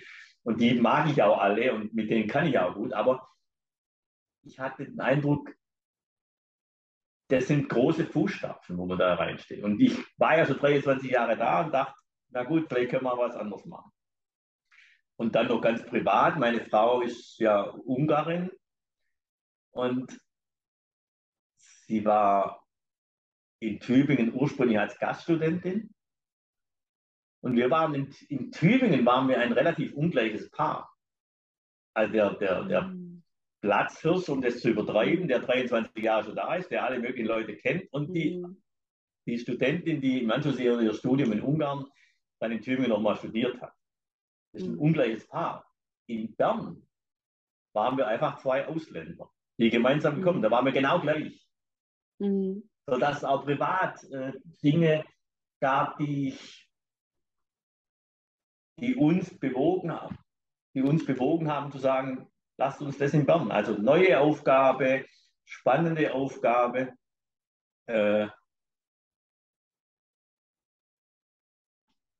auf der anderen Seite etwas bewährtes, etwas, was ich immer geliebt habe. Ich kann wirklich gar nicht null gegen Tübingen sagen. Aber ich wollte einfach noch was Neues machen. Ja, seine eigenen Spuren im Sand hinterlassen, statt in die Fußstapfen zu treten. Ja, wobei ich muss sagen, da war ich auch ein bisschen naiv. So naiv darf man heutzutage nicht mehr sein. Die haben mir gesagt, ja, sie erwarten dann schon von mir, dass ich da was aufbaue. Na, und ich war nicht in, ich habe nicht bei den Berufsverhandlungen gesagt, ich will so und so viele Professuren. Sondern sie haben gesagt, kommen Sie mal her und dann machen Sie einen Strukturbericht und dann reden wir darüber. Und ich war eigentlich relativ naiv und ich bin jetzt im Nachhinein, äh, ja, wie gesagt, ich bin naiv rangegangen, habe dann einen Strukturbericht geschrieben und die haben alles genehmigt. Also am, am Anfang hatten wir, hatten wir äh, also vier Professoren plus zwei Assistenzprofessoren haben die genehmigt, komplett. Und wir sind gewachsen von acht in meiner Zeit bis 2015 auf 58 oder so, von acht auf 58 Personen, die da arbeiten. Und das konnte man nicht erwarten. Aber ich hatte einfach den Reiz des Neuen, äh, nochmal was, oder nochmal etwas, die Chance, diese Riesenchance, was aufzubauen. Und was ich aber nicht so genau wusste, dass das tatsächlich so unterstützt wird. Es war großartig.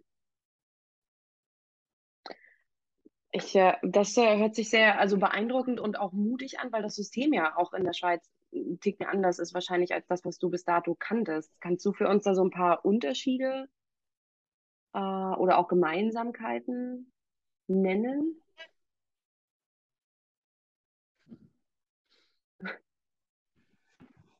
Also die Schweiz gibt es eigentlich auch nicht. Ich kann primär dann über die Uni Bern, die ich sehr gut kenne, berichten. Und da gibt es ein paar Dinge, die, die aus meiner Perspektive die Arbeitsqualität höher machen als in Deutschland an vielen Orten. Mhm. Ein Punkt, der ist banal. Es ist schon ein bisschen mehr Geld da. Mhm. Sodass eine Grundausstattung, äh, eine gute Grundausstattung hinzubekommen, ist einfach leichter, weil die finanziellen Möglichkeiten besser sind, wird aber auch gemacht. Man könnte ja das Geld auch anders ausgeben. Also die, die, die Grundvoraussetzung mit vielleicht ein, zwei mehr Assistierenden, aber auch mit mehr Betriebskredit, um auf Kongresse zu gehen oder so. Also die Tagungen, die Kongresse müssen wir nicht über Drittmittel irgendwie hinkriegen, sondern die, das Geld gibt es einfach. Oder auch, es gibt auch Geld für ein Weihnachtsessen oder irgend sowas. Und das entspannt natürlich die Arbeitsatmosphäre. Und das ist der eine Punkt. Zweite Punkt ist, die Schweizer Unis sind ja sehr leistungsorientiert. Die sind übrigens auch in internationalen Rankings sehr gut. Also im Vergleich zu Deutschland sind die, also fünf, sechs Unis in der Schweiz sind unter den ersten 100 oder 110. Bei Uni war ich 102 Grad, glaube ich, deshalb muss ich die noch dazu nehmen. Äh, also wir haben die ETHs, die zwei, die sind sowieso, ETH Zürich von den ersten 10. Also wir haben im Vergleich zu Deutschland, ist, ist das, wenn man das Ranking als Maßstab nimmt, muss man ja nicht, dann sind die Schweizer Unis hochkompetitiv. Und es wird auch erwartet, äh, dass man im wissenschaftlichen Sinne Leistung erbringt. Aber sie wird anders eingefordert aus meiner Sicht. Und anders die, unterstützt scheinbar auch. Einerseits anders, aber auch anders eingefordert. Zum Beispiel in Bern bekommen alle Ordinarien denselben Lohn. Außer sie sind ein bisschen älter oder jünger. Aber es ist nicht so, dass wir unterschiedliche Gehaltsstufen oder Klassen haben für einen Atomphysiker, der jedes Jahr fünfmal in Nature publiziert und einen Sportwissenschaftler oder sowas. Das heißt, und wir sind auch nicht bezogen auf, die, auf den Gehalt irgendwo unter einem Druck, sondern man bekommt einfach diesen Lohn. Man bekommt auch nicht mehr oder nicht weniger. Und das führt dazu, dass man Dinge, dass man besser die Möglichkeit hat, nicht so sehr auf sich zu schauen. Man achtet, mhm. also wenn man dann die Professur hat, man hat, und das wird auch erwartet, andere Aufgaben.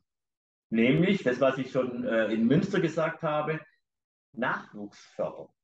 Die mhm. Uni Bern erwartet, dass man den Nachwuchs fördert. Und wenn man, die Uni Bern erwartet, dass man sich zurücknimmt und dich nicht als erste Autorin oder erster Autor zu sehr immer da ins Rampenlicht stellt. Sie erwarten das anders. In, in, in, du, du, kannst in, Bern kannst du über Jahre immer nur äh, Senior Author machen, machen, weil das wird dann hier erwartet. Du, bist, du wirst vom von der Spitzensportlerin, wenn man das so will, erwartet man von dir Trainerinnenaufgaben oder Funktionärinnenaufgaben. Ein Institut leiten, eine, und die werden aber auch entsprechend honoriert. Also wenn wenn du entsprechende Funktionen dieser Uni, um sie nach vorne zu bringen, übernimmst, Dekan, Dekanin oder sowas, dann kommt man nicht im gleichen Jahr, du publizierst ja gar nichts. Hm. Das kommt hier nicht vor. Und ein weiter markanter Punkt ist die Lehre. Die Lehre ist in der Schweiz wichtig. Und zwar aus folgendem Grund. In der Schweiz ist es ja so, äh, ich, ich sage das sehr plakativ, äh, man bekommt nichts umsonst und man muss nichts umsonst machen. Also wenn ein Kind aus Zürich in Bern zu studieren beginnt, dann muss der Kanton Zürich dem Kanton Bern Geld geben für das Kind, für die Ausbildung. Also das wäre wie Baden-Württemberg und Bayern oder so. Ein Kind studiert in Bayern, jetzt muss Baden-Württemberg Bayern Geld geben. Und zwar die Vollkosten. Also für, ein, für eine Sportstudentin musst du 10.000, muss der Kanton Zürich 10.500 Franken jedes Jahr dem Kanton Bern geben. Das heißt, wenn wir viele Studierende haben aus anderen Kantonen, dann kommt so viel Geld zu uns, dass wir uns fast selber finanzieren.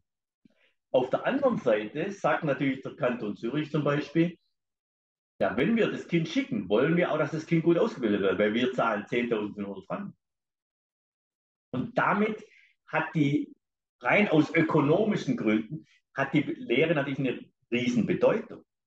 Aber es wird auch gepflegt. Also die Uni Bern findet Lehre wichtig. Hm. Das sagen zwar die deutschen Unis auch, aber die Vergütung, die, die, der Gehalt, die Karriereentwicklung passiert nicht über das so sehr. Und das ist eben in, Bern anders. Man hat, man kann sich die Aufgaben leisten, die ich gerade gesagt habe. Nachwuchs fördern, sich selber ein bisschen zurücknehmen, äh, die Lehre gut machen, äh, sich einsetzen in Kommissionen, in, Fun in Funktionsämtern, um die Uni nach vorne zu bringen, wird genauso honoriert, mindestens genauso honoriert wie eine Publikation mehr oder weniger. Und das ist eine andere, aus meiner, für mich persönlich ist es eine sehr angenehme Arbeitsauffassung äh, oder Tätigkeitsbeschreibung. Ich kann mir auch vorstellen, gerade wenn du das sagst, dass auch auf professoraler Ebene äh, eine, ich sag mal, annähernde Gehaltsstruktur herrscht, dann ist es wahrscheinlich oder vielleicht ja auch so, oder wenn generell auch viel Geld da ist oder mehr Geld da ist, äh, dass es das interne Arbeiten in Gremien vielleicht auch angenehmer gestaltet, weil es nicht darum geht, dass der eine dem anderen was wegnehmen möchte oder dass der eine dem anderen irgendwas nicht gönnt, sondern dass man wirklich versucht, als gemeinschaftliche Uni voranzukommen. Habe ich das richtig interpretiert oder? Ja, also ist klar, äh, die, so wie Spitzensportlerinnen äh, und Spitzensportler in einer gewissen Weise egoistisch sein müssen, ne? müssen ja. sie auch. So sind natürlich Nachwuchswissenschaftlerinnen auch, müssen ein gewiss ein bisschen auch egoistisch sein, weil sonst, man muss ja dazu habil kommen und so. Und so ist man dann ein bisschen groß geworden. Das heißt, es gibt auch in Bern, glaube ich, Kolleginnen und Kollegen, die die so ein bisschen egoistisch sind. Aber das System verlangt es nicht. Mhm. Das System, und das ist wichtig, das System verlangt es nicht, weil du bekommst nicht mehr Lohn. Du kriegst mhm. auch nicht, du, du, es ist nicht so, ich glaube, solche Deals gibt es in, in, anderen Ländern. Äh, zwei Publikationen, zwei Erstautorenschaften mehr in den und den Journals plus ein Projekt von einer halben Million, dann gibt es mehr Lohn. Mhm. Da, da, ist die Uni Bern meilenweit entfernt von so einem Denken. Mhm. Das gibt es einfach gar nicht. Und damit wirst du auch nicht dahin geteacht, mhm. sozusagen. Mhm. Äh, und das hilft natürlich. Das heißt nicht, dass das alle dann so machen, weil viele kommen ja übrigens aus Deutschland, die sind dann entsprechend sozialisiert. Äh, aber vom Grundsystem finde ich es positiv, weil man sich um Dinge kümmert, kümmern kann, die aus meiner Sicht eine hohe Wertigkeit haben. Nachwuchs unterstützen, Lehre und so weiter. Mhm. Und für unser Fach ist es natürlich gut, weil unser Fach ist ja nie, wenn man schon unterschiedliche Löhne hat, wird unser Fach nicht äh, landen bei denen, die am höchsten bezahlt sind. Dann kommt der Atom. Also wir haben Atomphysiker an der Uni Bern, die diskutieren nicht darüber, ob sie Nature publizieren oder nicht, sondern sie diskutieren nur darüber, ob sie den Coverbeitrag haben, also den Beitrag, wo alles Bilder drauf das ist, das, ist ihre, das ist ihre Differenzierungsgrad. Und gegen solche, gegen solche Publikations können wir gar nichts ausrichten, auch wenn wir uns mit allen möglichen Tricks mehr publizieren. Das ist, das, und deshalb ist es auch für ein Fach wie Sportwissenschaft ist das eine gute Sache. Ich liebe die Uni Bern, das kann ich ganz ehrlich sagen. Also ich liebe das Denken an der Uni Bern, das finde ich großartig. Das hört man auch raus. Und warst du damals überrascht, als du äh, nach Bern gekommen bist? Also hat, hat dich das System quasi überrascht, weil du es aus Deutschland ein bisschen anders kanntest? Oder waren die Zeiten in Deutschland, wieder mit Bezug jetzt zum Beispiel auf acht Jahre Promotion, einfach auch noch so anders, dass das gar nicht so massiv ist und es hat sich erst über die Jahre, als du in Bern warst, herauskristallisiert, diese Unterschiede? Also ich wurde mehrfach eben positiv in diese Richtung überrascht. Ich habe mhm. das nicht so genau gewusst. Und beim ersten Mal wurde ich überrascht bei ihm, bei den äh, Gesprächen, als es um die Bewerbung ging und dann nachher um die Berufung. Genau dort habe ich das so erlebt. Die Berufungskommission. Die Leute haben nicht den Eindruck gemacht, dass sie ja eigentlich gar keine Zeit haben für so einen Mist. Sondern die haben das als wichtige Aufgabe erachtet, hier die richtige Person zu finden. Und haben sich auch so verhalten. Also bei, bei mir kamen die morgens um sieben zum Frühstück ins Hotel. Also fünf, sechs Kommissionsmitglieder haben mit mir gefrühstückt. Und dann hatten die genau einen genauen Plan. Die haben mich nur über Privates gefragt, weil sie testen wollten. Erstens wollten sie gute Stimmung machen, aber sie wollten auch prüfen, ob ich in die Schweiz passe als Mensch. Mhm. Weil wenn das dann schief geht, dann haben sie wieder umsonst besetzt, weil der dann wieder geht. Mhm. Und mir, mir ist die Verbindlichkeit, die, die, dieses Ernstnehmen der Kommissionsarbeit als zum ersten Mal aufgefallen. Das hat bei mir auch durchaus äh, nicht das Zünglein an der Waage, aber das war schon auch ein Punkt, wo ich dachte, hey, das machen die richtig gut. Wenn es immer so mhm. läuft, das gefällt mir, diese Verbindlichkeit.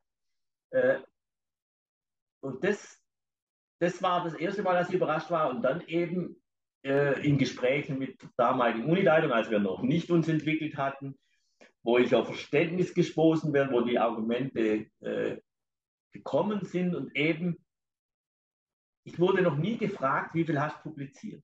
Mhm. Natürlich weiß die Unileitung, wie viele Einzelleute publiziert haben. Man sieht, da, manchmal, bei manchen geht gar nichts und bei manchen geht mehr. Aber das sind nicht diese sowieso nicht gehaltsrelevanten, aber auch nicht ansehensrelevanten Kriterien. Es gibt einfach mehrere Kriterien und wir waren ja vorher schon beim was soll eine Professorin können? Das gehört eben dazu, was ich alles gerade gesagt habe, wenn man es ernst nimmt. Weil es kann ja keine Uni sagen, Lehre ist nicht wichtig. Aber oft wird so gehandelt bei Karriereverläufen. Und das scheint mir in, in, in Bern stimmiger zu sein. Mhm. Aber ich mich klar, die deutschen Unis sind natürlich auch unter einem anderen Druck. Äh, ich verstehe das schon alles, aber ja, mir gefällt es hier. ähm, du hast aber mehrere Vorsehen gehabt. Äh, wenn du das so Revue passieren lässt, was waren denn so große Stolpersteine für dich und wo hast du gedacht, okay, da habe ich überzeugt? Also was du auch dem Nachwuchs dann, der jetzt gerade sich vorbereitet für Bewerbungsverfahren, Berufungsverfahren, mitgeben könntest. Also den ersten Tipp, den ich geben möchte, ist authentisch zu bleiben. Authentisch zu bleiben, das heißt, sich so darzustellen, wie man ist und auch nicht irgendwas anderes äh, zu erzählen. Trotzdem darf man nicht naiv sein. Und es ist nützlich zu wissen, wer in der Kommission sitzt. Äh, und wie die, wie, die, wie die Uni tickt. Und das kann man schon rausfinden. Also gerade wenn man während der Kommission sitzt, das kriegen wir ja meistens dann erzählt. Und dann kann man ja ein bisschen überlegen, was ist dieser Person wichtig. Wenn man dann Publikationen dieser Person anguckt oder wenn man sie auf Kongressen schon mal erlebt hat, weiß man etwa, was da wichtig ist. Das heißt aber nicht, man soll sich verbiegen, sondern das heißt einfach Stolpersteine jetzt äh, sollte man äh, außen vor lassen. Äh, die sollte man, ja, da soll man nicht reintappen. Äh, und das wären meine beiden Tipps. Natürlich ist es so, dass man am besten ist, wenn man die Stelle gar nicht will. Das war bei mir in Bern so. Ich, bin da, ich dachte, da fahre ich mal hin.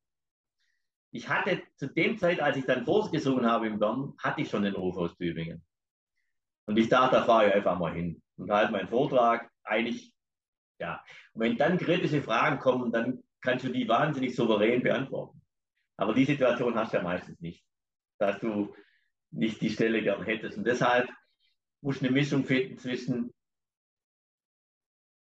ja, du versuchen eine größtmögliche Lockerheit und ich glaube, die erzielst du durch Authentizität, indem du einfach nicht versuchst, es allen recht zu machen, widerspricht sich ein bisschen mit dem, was ich gesagt habe, man muss wissen, wer in der Kommission sitzt, aber die erste Empfehlung ist ganz klar Authentizität und das möglichst klar präsentieren und ein bisschen darauf achten, was in einzelnen Instituten äh, Sache ist. Also wenn wir nochmal das Kiel nehmen, dann ist ja so, es, ist schon, es war ja schon völlig klar, dass dort Bewegung und Trainingswissenschaft, äh, Bewegung und äh, Bewegungswissenschaft und Psychologie irgendwie gefragt wird. Äh, und Authentizität meint für mich jetzt, ich habe schon gesagt, was ich alles in Bewegungswissenschaft schon gemacht habe. Sensible Phasen, Dinge zur motorischen Entwicklung im Handbuch und so. Äh, habe aber auch klar gesagt, Labor, Bewegungswissenschaft, Forschung im Labor, habe ich noch nie gemacht. Und das halte ich für sinnvoll. Weil irgendwann kriegst du es ja sowieso raus oder du kannst dann nicht leisten, das ist auch nicht gut. Du versprichst irgendwas, was du nicht leisten kannst. Und deshalb Authentizität ist meine erste Empfehlung und zweitens trotzdem ein bisschen darauf achten, was, äh, was Sache ist und daraufhin auch vielleicht eine Spur, äh, eine Spur den Vortrag ausrichten. Mhm. Zum Beispiel, nehmen wir die Sportpsychologie, da hast du ja Kommissionen, die sehr psychologenlastig oder psychologinnenlastig. Das heißt, da sitzen drei, vier Psychologinnen im engen Sinne, mhm. also aus der Psychologie, sitzen da drin und vielleicht sind die Sportwissenschaftlerinnen in der Unterzahl. Und solche Konstellationen muss man spüren, weil wenn jetzt, ich, ich persönlich bin ja kein Diplompsychologe, das heißt, wenn man sich auf eine Psychologiestelle, Sportpsychologiestelle bewirbt, nicht Diplompsychologe ist, dann ist es wichtig, wenn man es kann, muss authentisch bleiben, nach dem klar zu machen, den vielen Psychologen, dass man schon auch genügend Psychologie kann. Mhm. Also ich habe immer so gemacht, dass ich klar gemacht habe, mit Blick auf Persönlichkeit, Motivation, äh, Entwicklung, traue ich mir zu, genauso viel zu wissen wie jeder Psychologe. Also für eine Lehre mhm. zum Beispiel. So. Aber ich habe zum Beispiel immer auch ganz klar den Schnitt gemacht, habe gesagt, ein klinischer Psychologe bin ich nicht. Ich kann das nicht. Mhm. Und habe auch in den theoretischen Fächern, kann ich nicht alle gleich gut, aber in denen, da traue ich mir das zu. So habe ich versucht, mich authentisch darzulegen, äh, darzustellen und gleichsam zu spüren, was die denn wollen, weil Psychologen präferieren eigentlich Psychologen in der Kommission. Also ist sehr plakativ, was ich jetzt sage, das ist nicht immer gleich. Aber das ist so ein Punkt, dass man das, dass man das ein bisschen weiß. Äh, für die Sportpsychologie ist es immer das gleiche Thema. Wie viele Psychologen versus wie viele Sportwissenschaftlerinnen und Sportwissenschaftler sind drin? Hm. Ähm, du hast dich ja für Bern entschieden und hast auch gesagt, dass äh, der eine Grund natürlich die, die Familie war, beziehungsweise deine, deine Frau, äh, dass ihr dann beide quasi neu anfangen könnt. Ähm, ich würde gerne einfach persönlich mal fragen, hast du das Gefühl gehabt, dass viel ähm, familiäres Leben bis dato, weil du ja selber gesagt hast, du bist sehr spät auch Vater geworden, ähm, auf der Strecke geblieben ist aufgrund von Wissenschaft oder war das äh, so, wie das Leben manchmal spielt, dass man die Frau, mit der man Kinder haben möchte, einfach auch ein bisschen später im Leben einfach kennenlernt? Das Letztere. Also es ist einfach so, dass ist ja nicht so, dass ich keine Beziehungen hatte. Es ist auch nicht so, dass ich zu irgendjemand gesagt habe, ich heirate dich nicht, weil ich möchte Karriere im, im, an der Uni machen. Das war für mich immer vereinbar. Es wäre für mich vereinbar gewesen. Also mindestens mal das äh, sich fest liieren, heiraten oder so. Äh, mit den Kindern hätte man dann gesehen, aber das hatte ich nicht. Also das war null Gedanken. Es gab nie so einen Gedanken. Ich würde schon sagen, dass man einfach, äh, dass ich ein bisschen länger gebraucht habe, um die richtige zu finden. Das heißt nicht, dass die anderen alle nicht gut waren, aber das ist nicht, das würde ich, das brauchen wir nicht thematisieren. Das hat mit dem, mit dem Beruflichen nichts zu tun, meines Erachtens. Okay, also hätte er sein können, das ist auch. Nee, nee, nee, nee. Okay. Und äh, jetzt in der, in der Uni an Bern bist du aber du hast ja auch schon angesprochen, in vielen Gremien auch tätig und für die Nachwuchsförderung tätig. Und ähm, du hattest vorne auch gesagt, äh, du hattest auf deiner, auf deiner Doktorandenstelle damals unglaublich viel Lehre, während du jetzt versuchst, auch in diesen Gremienarbeiten Nachwuchsförderung zu betreiben und auch den Nachwuchs zum Beispiel vor zu viel Lehre zu schützen. Ähm, was ist für dich noch wichtig in der Nachwuchsförderung? Und was hast du auch in den Gremien dazu versucht umzusetzen? Das Wichtigste ist, dass es Förderung ist mit einer Zielsetzung. Förderung mit einer Zielsetzung. Wir haben bei den Promotionen zwei verschiedene Typen, die man am Anfang noch nicht definieren kann immer und muss, nämlich die einen, was ich vorher gesagt habe, Promotion und dann ins Feld. Wenn man das weiß, dass es so läuft, dann muss man ein bisschen anders agieren. Dann muss man zum Beispiel die Erkenntnisse aus der Dissertation die Leute auch mal bei Swiss Olympic oder was weiß ich vortragen lassen, dass sie vielleicht bei Swiss Olympic dann Fuß fassen irgendwo äh, oder woanders, nur ein Beispiel. Und wenn man äh, sagt, das könnte eine Laufbahn an der Uni werden und äh, zumindest eine Postdoc-Phase könnte folgen, dann muss man äh, da wieder ein bisschen anders agieren. Also Förderung, äh, dieses Wort Förderung ernst nehmen. Und Förderung meine ich in zweierlei Hinsicht. Und das mache ich auch unterschiedlich. In einem wissenschaftlichen Sinne sehe ich Förderung darin, dass man mit, mit fachlicher Strenge Dinge miteinander bespricht. Also in der fachlichen Hinsicht bin ich knallhart, glaube ich, oder war ich zumindest. Ich habe ein bisschen Altersmilde, aber ich war oder bin relativ streng in äh, in der fachlichen Diskussion. Das mache ich auch. Und auf der anderen Seite scheint es wichtig zu sein, wir haben ja ein genuines Machtgefälle. Schlimmes Wort, aber wir haben das zwischen Professor und Professor und den Nachwuchs. Und das darf nicht dazu führen, dass man sich nicht auf Augenhöhe begegnet. Weil wir haben es ja zu tun mit jungen, motivierten, klugen, erwachsenen Menschen. Die haben immer noch eine Persönlichkeitsentwicklung vor sich äh, und eine berufliche Entwicklung sowieso, aber es sind junge, erwachsene, kluge, hochmotivierte Menschen. Und denen sollte man auf Augenhöhe begegnen, wo es immer geht. Wenn dann irgendeine Entscheidung gibt, Vertrag verlängern, dann muss ich ja doch entscheiden. Und ja, nein, dann ist wieder das Machtgefälle. Aber ich, ich versuche mit den Leuten einfach möglichst auf Augenhöhe umzugehen. Das ist wichtig. Also einerseits fachlich sehr streng, andererseits menschlich auf Augenhöhe und äh, weil ich es vorher mit Gabler, Doktor, Vater so angesprochen habe, ich habe auch so ein bisschen einen Touch in diese Richtung. Aber man muss dann natürlich aufpassen und ganz klar die Grenze ziehen. Es darf nicht so weit führen, dass man sich nur am geringsten, wenn es irgendwie privat wird, äh, zu viel zutraut, sozusagen. Also ein bisschen sowieso nicht, aber äh, die, ich erfahre schon auch gern Privates von den, von den Nachwuchsleuten und kann auch schwer auch für einen Rat zur Verfügung. Aber da muss man eben aufpassen, dass man nicht die Grenze äh, zieht. Ich gehe auch nicht jede Woche mit meinen Leuten Bier trinken, ganz ehrlich. Aber äh, im, im, für ein fachliches Gespräch, auch für ein persönliches Gespräch, äh, bin ich immer zu haben. Das scheint mir wichtig zu sein. Und das ist ja wahrscheinlich auch ein Grund, warum du, oder das weiß ich, ist auch ein Grund, äh, warum du äh, den Preis der ASP gewonnen hast für die Betreuung. Ähm, hast du noch Ideen, warum du dafür nicht nur vorgeschlagen wurdest, sondern tatsächlich auch ausgewählt wurdest? Das, das ist ja wirklich nicht eine Frage an mich, ja? eigentlich. Das ist ja eine nee, Frage genau, an meine Doktorierende, die auf die Idee gekommen sind, wofür ich übrigens sehr danke. Ich, für mich ist es zunächst mal, warum ich mich darüber so gefreut habe, ist, ich habe jetzt fünfeinhalb Jahre lang an der Uni Bern massiv versucht, die Nachwuchsförderung zu verbessern. Und da stößt man nicht immer auf äh, offene Ohren, das kann ich dir sagen.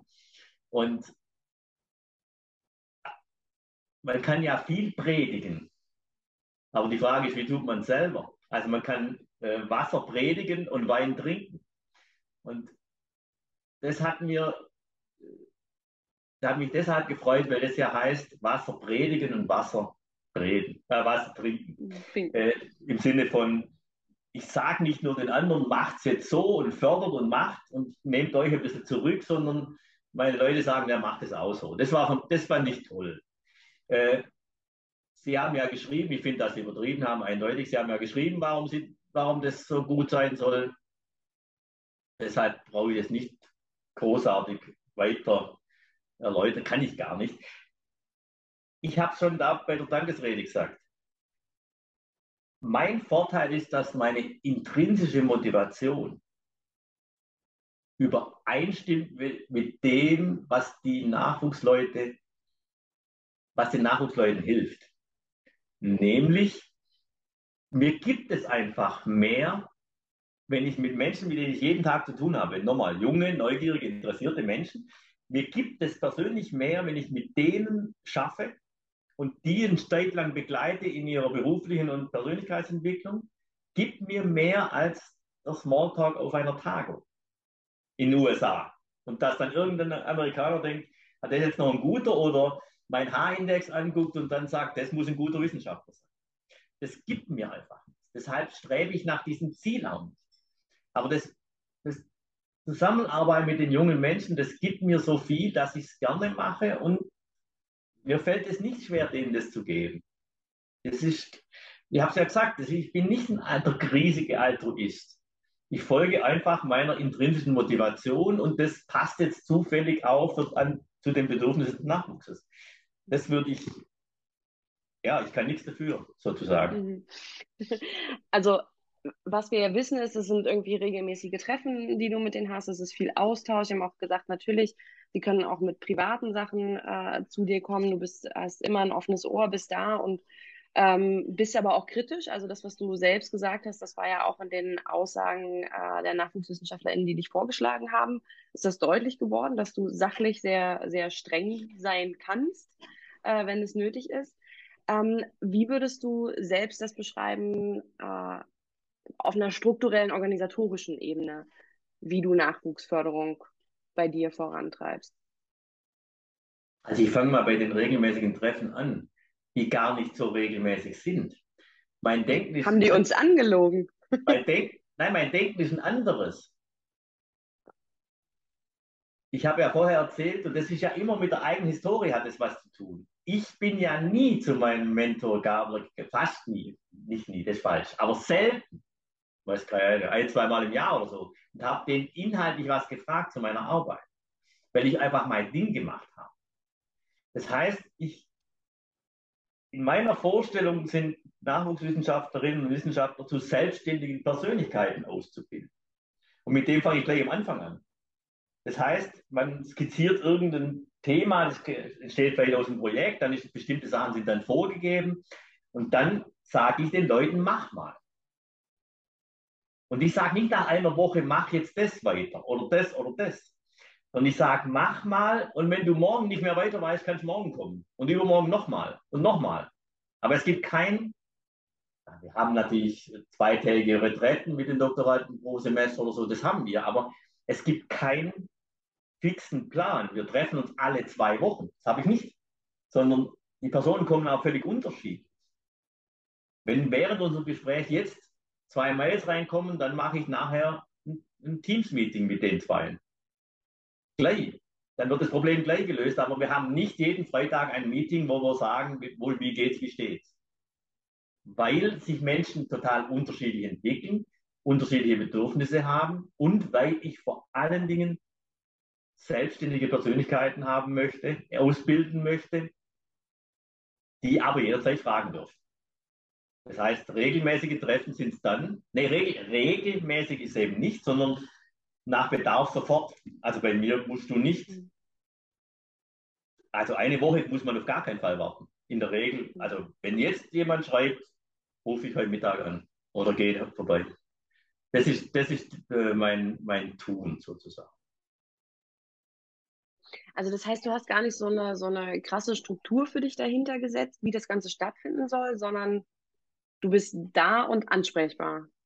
Wenn man von der Oder ist zu vereinfacht? Ja. Wenn man von der Struktur sprechen möchte, dann habe ich, vor allen Dingen in meiner Zeit, ich bin ja nicht mehr Vizerektor, in meiner Zeit als Vizerektor hatte ich ja auch gar nicht so viel freie Kapazität. Da habe ich eine Struktur gebildet in meinen, ich habe es dann Unterabteilungsleiterinnen genannt. Also ich hatte zwei Postdocs und also zwei weibliche Postdocs, einen männlichen Postdoc, Mirko Schmidt, Claudia Zuber, Julia Schmid, die unsere drei großen Bereiche der Abteilung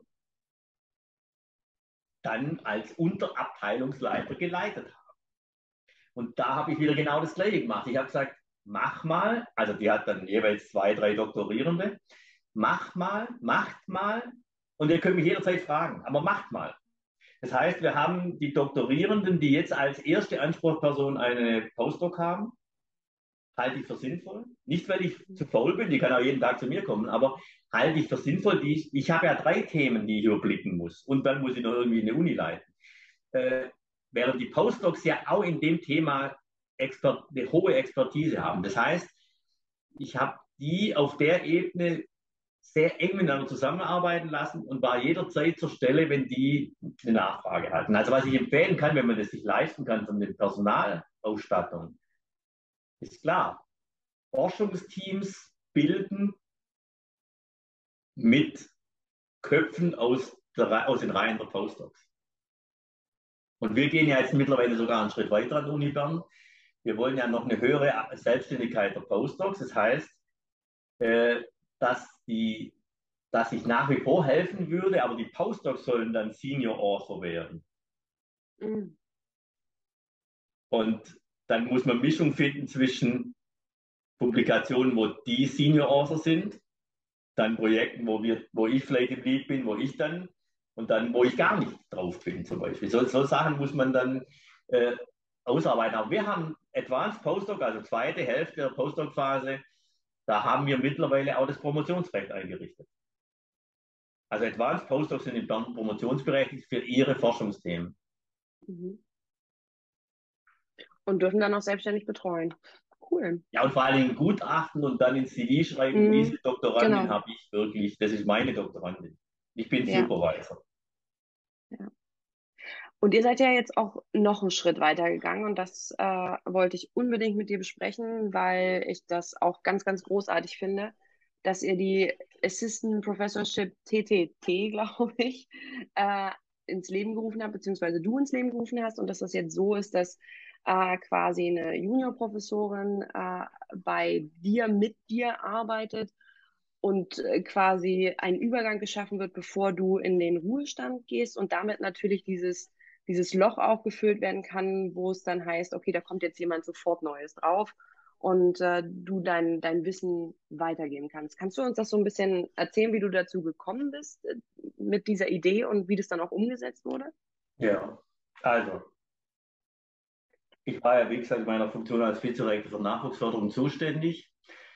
Bereits vor meiner Zeit gab es gerade aus den Reihen des Mittelbaus, aber auch von der Politik, von höchster Ebene, immer wieder die Aufforderung, etwas zu tun für die oder gegen die prekären Anstellungsverhältnisse von, Post, also von Nachwuchswissenschaftlerinnen.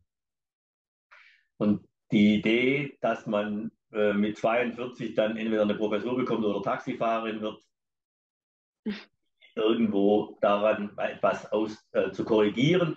Und, weil das ist in der Schweiz noch wichtiger, in Deutschland kann man sich noch besser leisten, da riskieren das die Leute. In der Schweiz machen die das dann nicht dann holst du die guten Leute auch nicht mehr her, denen einfach früher eine Sicherheit geben, dein Schicksal in die eigenen Hände geben. Und aus der Situation heraus sind mit einem zweiten Hintergrund noch, den bringe ich gleich, Assistenzprofessuren Tenure Track entstanden. Weil nur Assistenzprofessuren, das ist ja, hilft dem Thema nicht, sondern das TT ist das Entscheidende. Und äh, dann hat man in der Schweiz sehr viele Assistenzprofessoren ausgeschrieben und eingerichtet, TT, mit einem zweiten Hintergrund, dass man aus diesem Bewerberinnenteich, Bewerber, Bewerberinnenteich auch mehr Frauen bekommt und damit auch die Frauenquote erhöht. Und das tut man auch.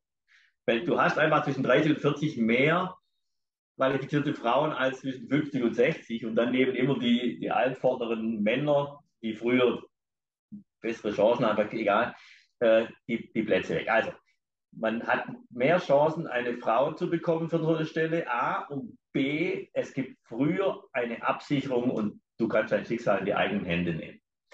Das hört sich sehr gut an, aber die Erfahrungen, die wir teilweise gemacht haben, und das betrifft Frauen noch äh, stärker als Männer, kann aber auch Männer genauso betreffen, äh, ist, du hast ja eine Dreifachaufgabe. Die Aufgabe lautet, dich als, jetzt bringe ich wieder den Terminus aus dem Sport, Spitzensportlerin weiter zu qualifizieren und irgendwann zu habilitieren. Weil wenn du nicht habilitiert wirst, kriegst du, wirst du nicht umgewandelt auf eine normale Professur. Punkt eins. Zweitens, Aber das geht nur in der Schweiz, oder? Das muss ich jetzt kurz mal nachhaken. Ja, ich glaube, das wenn, ist in Deutschland nicht so. Ja, ja wenn, wenn du eine Assistenzprofessur TT vergibst mhm. in, in, der Schweiz, in Bern, dann hast du natürlich mit dieser Vergabe einen Kriterienkatalog, der erfüllt sein muss, dass du umgewandelt wirst.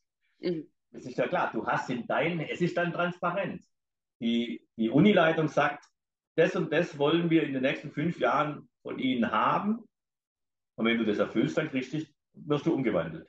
Und bei den meisten ist dann drin äh, Habilitation. Es kann auch was, irgendwas anderes, es kann es muss nicht, bei der Phil Nuts ist es dann eben nicht Habilitation, aber so ähnlich kann man sich, also du musst auf jeden Fall wissenschaftliche Kriterien erfüllen in der Zeit. Genau. Das Zweite, du musst ja eine Abteilung leiten. Wenn, die, wenn der Alte, nehme ich mich als den Alten, schon in Pension ist, dann hast du die, hast du die, äh, die Sache am Hals. Und drittens, zwischen 30 und 40 sind eben sehr viele Frauen noch stärker als Männer mit Betreuungsaufgaben. Kinder werden in dieser Zeit in die Welt gesetzt und müssen betreut werden. Und die drei Sachen führen häufig dazu, dass glücklicherweise die Betreuungspflichten nicht vernachlässigt werden. Die Abteilung natürlich geführt werden muss, da kommen Daily Hassles, die musst du einfach machen. Und auf der Strecke bleibt die eigene Qualifikation. Und so hatten wir eine ganze Reihe beiderlei Geschlechts Nachwuchs, äh, Asprof TT, eine ganze Reihe, die einfach nicht fertig geworden sind mit ihrem Wissenschaft, also mit der Habilitation, um das zu verkürzen. Äh, und dann habe ich den Vorschlag gemacht, lasst uns doch AS auf TTT, das dritte T steht für Transition, einrichten als Fördergefäß und habe hab dann in meiner Funktion als Vizerektor 6 Millionen dafür äh, zusammengetrommelt und Jetzt kann man Anträge stellen mit einer Mischfinanzierung, äh, dass die Unileitung einen Teil zahlt. Die Abteilung muss aber auch was zahlen. Vielleicht zahlt auch die Fakultät noch was. Und dann kann man zwei oder drei Jahre vor dem Ausscheiden des bisherigen oder der bisherigen Stelleninhaberin äh, diese Assistenzprofessorin TTT berufen und jetzt passiert Folgendes. Jetzt hat's, ist ja der Alte, wenn ich mich so jetzt nennen darf, der Alte ist ja noch da. Das heißt, die, die Leitung der Abteilung, das kann ich ja machen. Und damit ist diese Person an der Stelle ein bisschen geschützt oder mhm. sehr geschützt. Außerdem kann sie genau in solchen universitären Fragen von mir, glaube ich, noch was lernen. Auf der anderen Seite äh, ist es so, dass sie mehr Zeit hat für die, für die Habilitation oder für die, für die Abschlüsse, die noch, für die Kriterien, die sie erfüllen muss. Und um das kurz zu machen, ich finde die Idee genial, aber ich bin ja nur Erfinder. Wenn ich es nicht gut finde, es findet nicht jeder gut. Also nicht jeder oder jede findet es gut. Also Was viele, kommen da für ja, Gegenargumente? Also warum kann man das nicht gut finden? Oder warum gibt es Leute, die es nicht gut finden? Naja, es sägt ja ein bisschen am eigenen, an der eigenen Bedeutsamkeit. Also wenn ich jetzt mich nehme, meine Nachfolgerin ist seit einem Jahr da und ich glaube, dass jetzt dann Leute anfangen und sagen, hey, die ist für die Zukunft wichtiger, jetzt redet sie mit der. Das heißt, ich bin nicht mehr, meine Position ist nicht mehr so, so weit oben, wenn wir das so nennen möchten. Punkt eins. Punkt zwei, ich muss ja schon was zahlen. Also ich muss ja, ich habe, ich hätte ein, zwei Doktorierende mehr für mich, mhm. wenn ich sie nicht bezahlen müsste. Und das gefällt nicht jedem. Man, manch, viele möchten bis zum Schluss möglichst viel haben. Und bei mir ist aber, ich, ich empfinde es als toll, weil es gibt jetzt so einen fließenden Übergang. Sie hat jetzt auch schon zwei Doktorandinnen. Äh, sie baut da was auf. Wir haben das Glück, dass wir uns noch ganz gut verstehen und, und auch wissen, forschungsmäßig noch ein bisschen kooperieren. Das heißt, ich kann, ich habe einen relativ sanften Ausstieg und sie hat einen sanften Einstieg und es ist nicht so. Sonst ist es ja so, wenn du in Pension gehst, musst du deine Abteilung einfach räumen. Bis mhm. dahin hast du fünf, fünf, also fünf Angestellte oder zehn und dann danach muss es leer sein, damit die, wenn die neue kommt. Die Gefahr von dem Ganzen ist, dass sich, ja, ich darf es so sagen, wenn ich mich ja selber meine, der Alte sich zu sehr einmischt. Mhm. Das kann man als Gefahr werten. Äh, und da muss man sehr, ja, das kann schiefgehen. Aber ich hoffe, da müsste ich jetzt meine Nachfolgerin fragen, dass es bei uns, äh, ich versuche zu fördern, sage ich mal. Ich glaube, ich versuche zu fördern und wenn einem das gelingt, dann ist das eine, ich finde das eine tolle Lösung. Hm. Und das einzige Gegenargument, was ich raushöre, ist eigentlich nur, wenn da jemand sitzt, der irgendwie ein zu hohes Ego hätte. Also inhaltlich ist das ja schon. Ja, eben das Einmischen. Also es ist ja so, wenn du drei Jahre es geht ja so los. Bei mir war es drei Jahre, also dann vier Jahre vor meinem äh, Ausscheiden, wird eine Professur ausgeschrieben. Formell habe ich da nichts zu sagen. Und das ist mhm. auch richtig gut so. Mhm. Das ist die erste Gefahr. Mische ich mich informell ein. Mhm. Was ich glaube sagen zu können, dass ich es nicht gemacht habe. Aber das ist ja nicht die Gefahr. Du kannst dich ja, ja hintenrum bei den Kollegen, die du ja. schon 20 Jahre kennst, und sagen, hey, die kannst du aber gar nicht nehmen. Mhm. Und da ist der erste Punkt, der, der zu einem Risiko führen kann, okay. dass man sich hier einmischt. Und das Zweite ist, ich könnte ja die drei Jahre nützen, um irgendwelchen Druck auszuüben, dass sie bestimmte Dinge von mir so und so übernimmt, so ja auch Personen. Also man muss sich immer wieder züchtigen und sagen, hey, was nach meiner Pensionierung passiert ist, soll nur die Person entscheiden. Mhm. Und das, ja, also Gefahren lauern da schon. Das muss man okay. ganz klar sagen. Man mhm. muss sich sehr, also muss sich sehr, mir fällt es nicht schwer. Ich, ich liebe dieses Konstrukt, aber es kann gefährlich sein, wenn sich, der Kürze halber nenne ich jetzt, der Alte sich äh, einfach da nicht entsprechend verhält. Mhm. Und von daher ist es aber, also, ja, wie gesagt, du müsstest jetzt meine Nachfolgerin fragen. Ich glaube, dass mhm. Sie die Konstruktion auch sehr gut finden. Mhm. Also als ich es gelesen habe, ich fand es auch großartig und bin gespannt, ob das irgendwie an anderen Instituten ähm, Zukunft hat. Ja, es ist natürlich so es hängt ein bisschen auch mit Geld ab. Gell? Es sind immerhin 6 mhm. Millionen, die jetzt das Konstrukt über alle Fakultäten hinweg kostet für die Unileitung. Erstens. Zweitens, die können wir auch anders ausgeben, die 6 Millionen, wenn sie nicht so üblich sind. Mhm. Zweitens, ich habe ja vorher gesagt, so eineinhalb äh, Nachwuchsstellen musste ich schon opfern und die Fakultät mhm. hat auch noch was zahlt. Mhm. Das heißt, die Fakultät braucht auch noch einen Topf. Wenn sie den nicht mhm. hat, muss ich zwei Assisten also zwei Doc-Stellen äh, abgeben. Und wenn ich nur eine habe, kann ich das gar nicht machen. Also das muss mhm. ja auch mhm. finanzierbar sein. Ja. Äh, von daher ist es, äh, es muss auch finanzierbar sein. Aber eine gute Lösung finde ich es allemal. Mhm. Und es ist ja auch eine Form von, von Nachwuchsförderung. Also das ist ja, das ist ja prima. Ja, es ist einfach eine Form, das Prekäre an den Arbeitsverhältnissen mhm. des Nachwuchses äh, zu entschärfen. Das TT entschärft, wie ich es vorher gesagt habe, und das dritte T entschärft dadurch, dass du, so wie meine Nachfolgerin, äh, mhm. wird jetzt dann Mutter nächsten Monat. Mhm.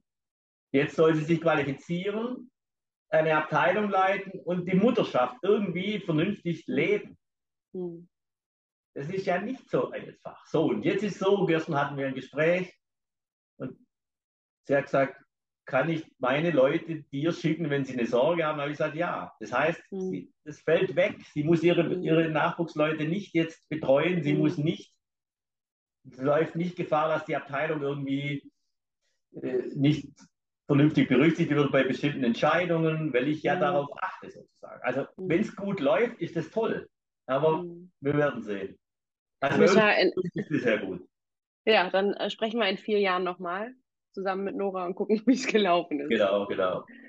Ähm, aber wo wir schon bei, bei dem Thema auch sind, ähm, was würdest du denn sagen, ist besonders äh, kritisch an, an dem Wissenschaftssystem jetzt äh, spezifisch auch innerhalb der Sportpsychologie, wo du sagen müsstest, das müsste eigentlich geändert werden? Oder hast du das Gefühl, dass durch diese äh, Assistant Professorship, TTT, du da jetzt auch schon einiges zugemacht hast? Oder ist das vielleicht auch gar nicht so dramatisch in der Schweiz, sondern vielleicht auch eher in Deutschland? Also du hast ja auch einen Einblick.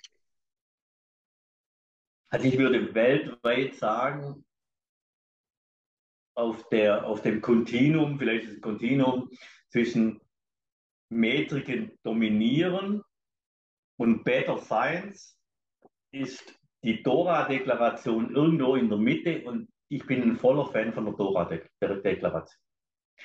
Das heißt, im Sinne von Better Science, es kann nicht so sein, jetzt übertreibe ich ein bisschen, dass man dann am Schluss Professuren auslost und die Leistung keine Rolle spielt. Wir sind in einem Leistungssetting, äh, das heißt, Leistung muss zählen.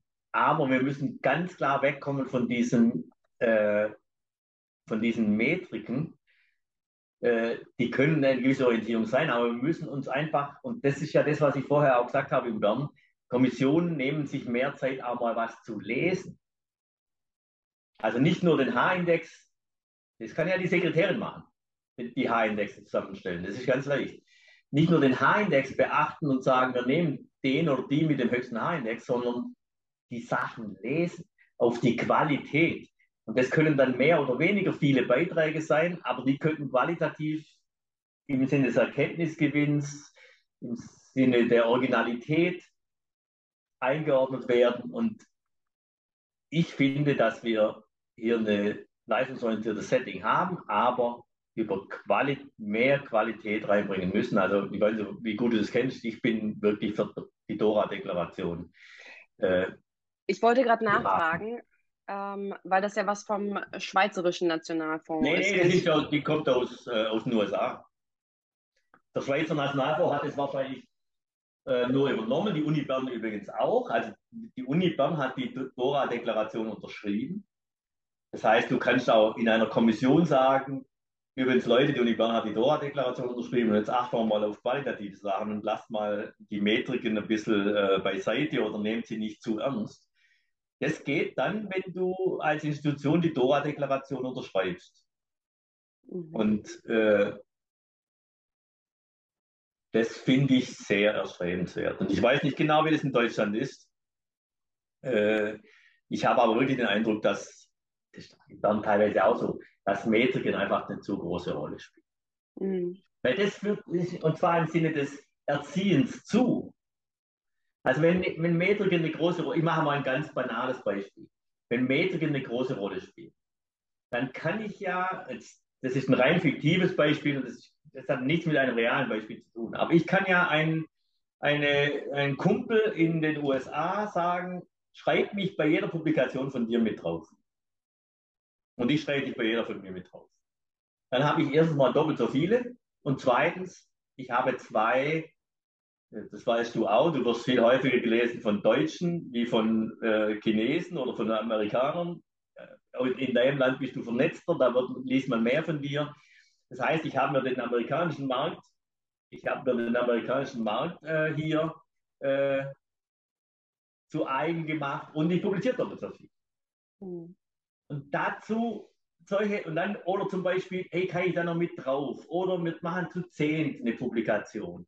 Und das ist ja dann beim H-Index zum Beispiel und bei vielen Metriken ist das ja immer die Gefahr, dass das alles dann gleich zählt und am Schluss steht so ein hartes Datum und das nehmen wir so ernst, die Zahl.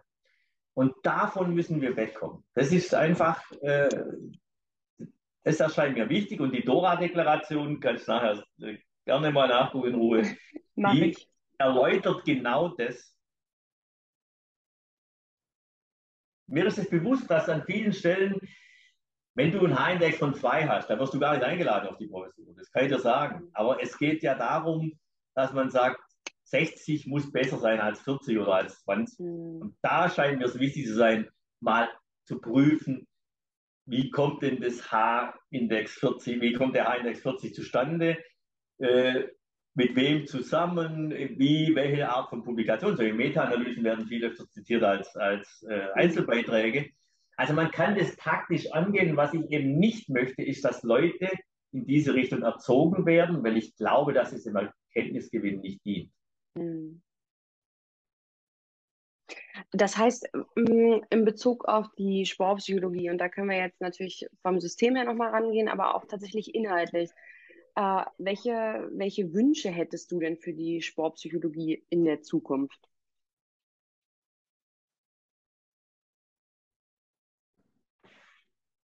Ja, also erstens habe ich die, bin, habe ich die ich die Meinung, dass die Alten sich nicht zu sehr einmischen sollten. Ich bin sicher, dass die nachfolgende Generation das anders macht. An manchen Stellen wird es besser sein, an anderen weniger gut. Es wird anders werden.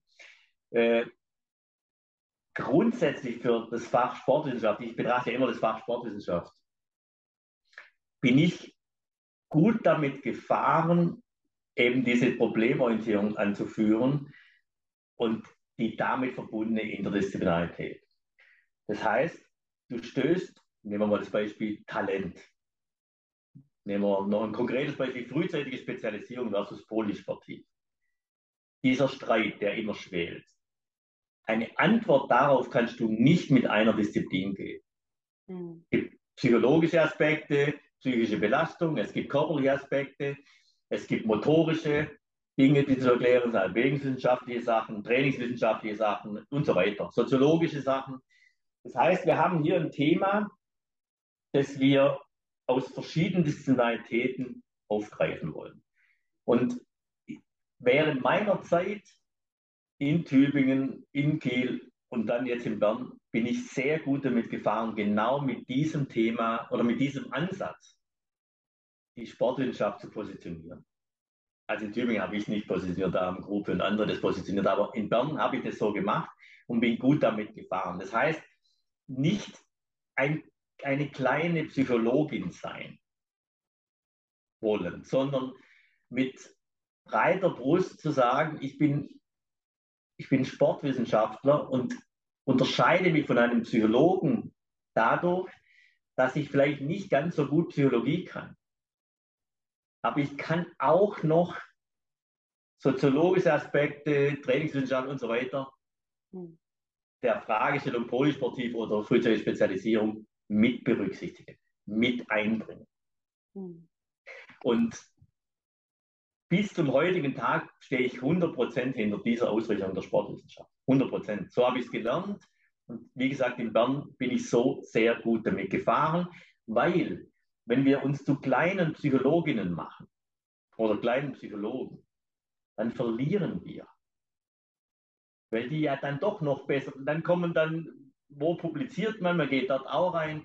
Wenn wir uns aber outen als diejenigen, die diesem Phänomen Sport mit wissenschaftlicher Begleitung dienen, dann haben wir ein Riesenbetätigungsfeld, um das uns andere beneiden.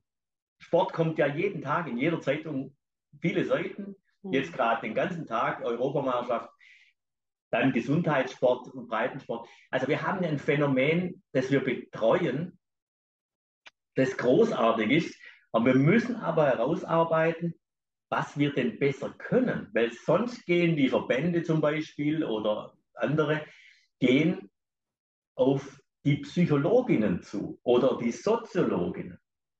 Und wenn ich jetzt, ich glaube nicht, dass ein Soziologe das Thema oder ein Psychologe das Thema Polysportivität versus frühzeitige Spezialisierung richtig gut bearbeiten kann, weil nur, in Anführungszeichen, nur die, die Brille äh, psychische Belastung, psychische Störungen oder so aufgesetzt.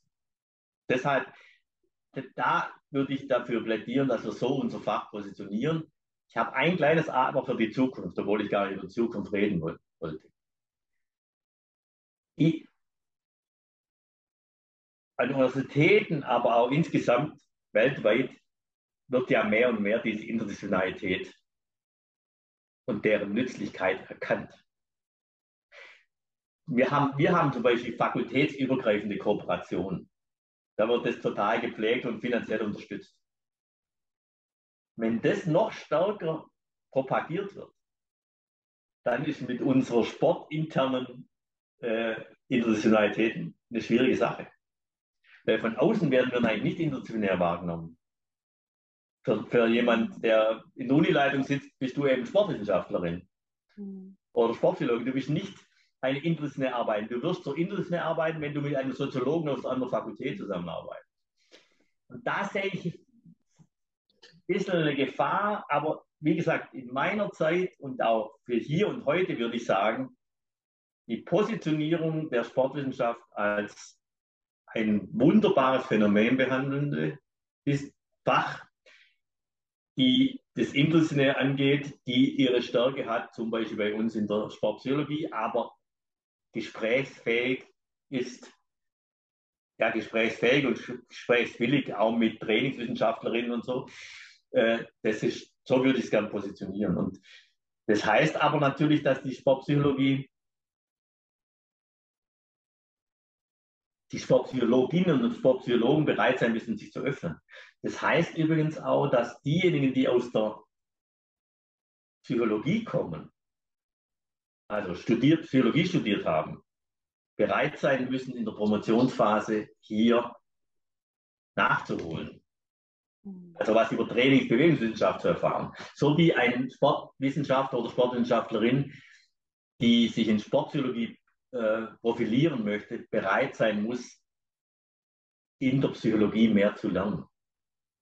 Also ich habe überhaupt keine Präferenzen, ich habe überhaupt keine Präferenzen in Richtung, ich stelle Diplompsychologinnen an oder Sportwissenschaften. Ich habe keine Präferenzen. Aber ich sehe bei beiden diesen Nachholbedarf. Mhm. Damit wir das Gesamtkonstrukt problemorientierte Sportwissenschaft bekommen, zusammenbekommen. Mhm.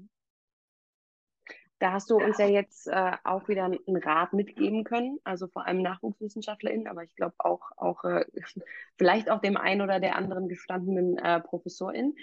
Ähm, was war denn der beste Rat, den du jemals bekommen hast, wenn du nochmal rückblickend auf alle deine Jahre schaust?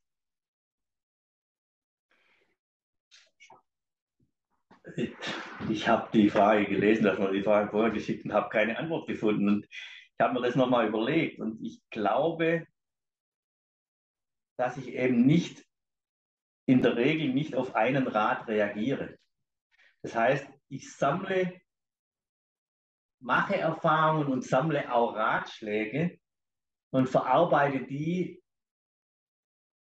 zu einem Gesamtkonglomerat und treffe dann, geben wir den Rat dann selber. Also nehmen wir mal die Entscheidung Bern-Tübingen. Da ist nicht irgendjemand gekommen und hat gesagt, haben mir einen Ratschlag gegeben und habe ich gesagt, so, jetzt weiß ich Natürlich haben Leute mir irgendwas gesagt. Und ich habe das dann irgendwie kritisch reflektiert und eingeordnet in mein Gesamtgebild und habe dann mir den Rat selber gegeben. Ich bin, ich kann dir, das heißt nicht, dass ich ignorant bin gegen Ratschläge, sondern ich, ich binde die sofort ein, ich nehm, übernehme die nicht eins zu eins, sondern binde sie ein in mein in mein Denken und nehme vielleicht noch andere Ratschläge noch hinzu und dann überlege ich und gebe mir, glaube ich, am Schluss den Rat selber. Deshalb kann ich diese. Ich mache es übrigens auch bei meiner Nachwuchsförderung so. Ich sage nie zu einer Nachwuchswissenschaftlerin, geh zu diesem Kongress. Das mache ich nicht. Das wäre ein direkter Rat sondern ich sage immer, dieser Kongress beinhaltet diese Chancen und äh, vielleicht Risiken, nicht arbeiten können oder Doktorarbeit, hat diese Vor- und Nachteile. Und vielleicht gibt es noch ein paar andere Vorteile. Überleg dir selber, ob du dorthin willst. Aus meiner Sicht sieht so und so aus, Tendenz so oder so, aber ich sage nicht, geh du jetzt da nach zur FEPSAG oder so. Und ich sage, bei der FEF sagt, das funktioniert so und so, da kommen aus ganz Europa, ganze Welt, kommen Leute und so. So erkläre ich das.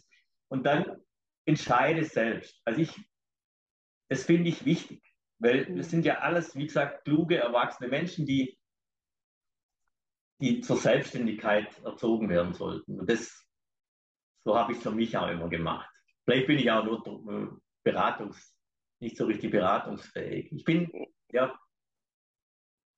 Also ich höre raus, dass der beste Rat der war, den du dir selber gegeben hast, nicht direkt auf andere Ratschläge zu hören, sondern sie direkt zu integrieren in, in dein Denken und dann auch handeln.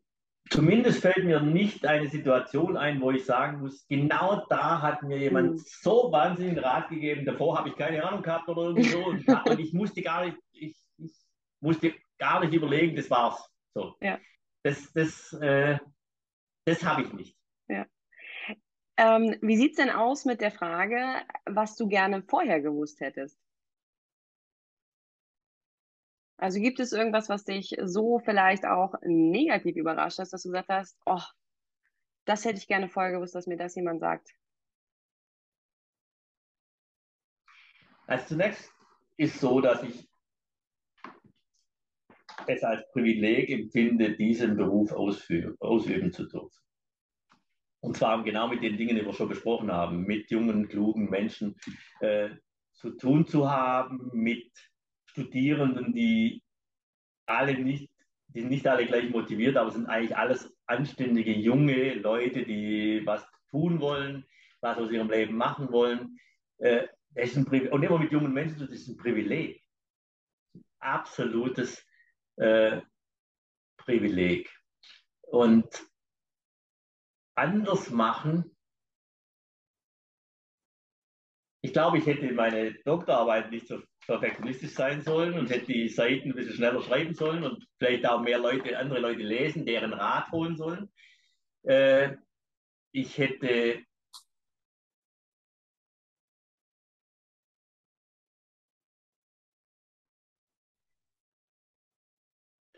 man hätte die Sportwissenschaft in Deutschland und vielleicht auch in Tübingen, das ist vielleicht die einzige Mini-Kritik an Tübingen, war eben sehr, sehr lang mit diesem zweiten Buch in Deutsch. Mhm. Also man müsste mehr, man müsste sich früher öffnen, was man heute ja tut, und das soll man auch, äh, aufs internationale Parkett zu gehen, Englisch zu publizieren, Journalartikel zu machen. Das hätte ich, wenn ich heute jetzt habilitieren müsste, würde ich, hätte ich damals, glaube ich, schon kumulativ habilitiert. Mhm. Andererseits hat es mir ja gar nicht, das hat ja nicht geschadet. Es war einfach eine andere Zeit. Von daher, äh, ja, ich, ich bin im Reinen mit meinem, mit dem, was getan, was passiert ist, auch mit, mit dem Wechsel nach Bern. Ich, mir hätte sicher auch in Tübingen gefallen, aber äh, ich hatte einfach wahnsinnige Gestaltungsmöglichkeiten in Bern und das war eine tolle Erfahrung. Dann komme ich jetzt zu meinen letzten zwei Fragen. Und die erste ist eher, gibt es irgendwas, was du noch sagen möchtest, was ich vielleicht auch vergessen habe zu fragen, wo du vorher auch drüber nachgedacht hast, äh, vor unserem Gespräch, was du gerne mitteilen möchtest? Ich habe so viel schon geredet. Jetzt, jetzt reicht es auch für die Zuhörerinnen und Zuhörer. Mir fällt im Moment nichts ein. Ist gut, danke. Okay, dann meine letzte Frage, die immer lautet: Wem möchtest du Danke sagen?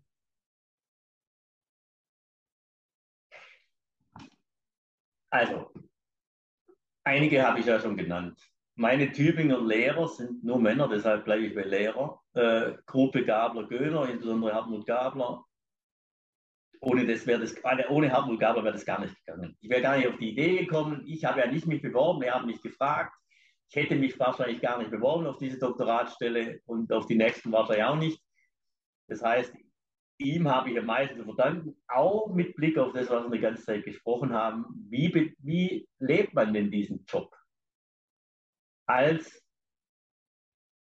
Spitzensportler, Trainer, Lehrer und Funktionär. Alle diese Facetten, äh, das konnte ich bei ihm lernen und zwar auf die Art. Hamburg ist einfach ein sehr sozialer Mensch. Das heißt, und ihn, ihn interessieren Menschen. Das heißt, er fördert Menschen auf eine Art und Weise, die ich sehr gerne versucht habe zu übernehmen. So ganz sozial, so sozial wie er bin ich glaube nicht, aber das, also der Hartmut Gaber ist der wichtigste. Äh, und dann äh, sicher Oma Gruppe und Uli Göhner. Mich interessiert ja hauptsächlich Entwicklung, die Entwicklung des Menschen, egal welches Konstrukt du hast.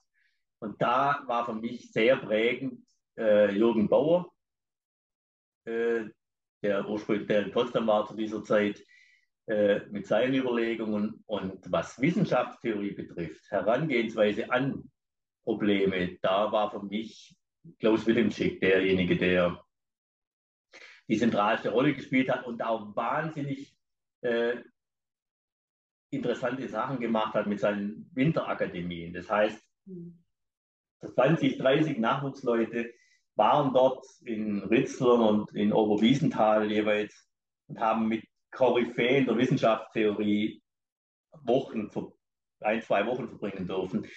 Das war, haben mir unheimlich gut gefallen. Also es hat mir unheimlich viel gebracht.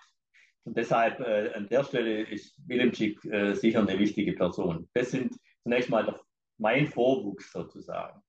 Es gibt wirklich keine einzige Frau, weil damals gab es fast keine Professorinnen. Wir hatten zwei, drei, vier, aber nicht, also ja, in Sportpsychologie Dorothee Alfermann äh, zum Beispiel, aber da war, der hatte ich da keinen Kontakt. Insofern kann keine Frau nennen, tut mir leid. Äh, dann habe dann äh, habe ich natürlich viele, und da nenne ich jetzt keinen Namen, sonst geht es zu lange, viele aus meiner Kohorte, die in der Sportwissenschaft, in der Sportpsychologie tätig waren, kennenlernen dürfen, gute Tagungen gehabt, gute Abende gehabt, äh, fachlich und sonst. Das ist, äh, ja, wie gesagt, die haben einen schönen Job. Und äh, dann möchte ich meinen Nachwuchs danken. Das ist nicht, das ist wirklich äh, extrem bereichernd mit diesen jungen Menschen, die interessiert sind, da zusammenzuarbeiten. Das, das ist für mich, glaube ich, schon der Kern meines, oder das, was ich am liebsten mache. Mit, diesen, mit dieser Gruppe da äh, zusammenarbeiten. Ich habe 20 Doktorierende, 10, 10 Frauen, es wäre das besser, 10 Frauen, 10 Männer. Äh, und vier, je zwei, machen Geschlecht äh, Postdocs, die drei davon zwei auf einer Professur sind. Eine hat habilitiert, die andere ist gleich dran.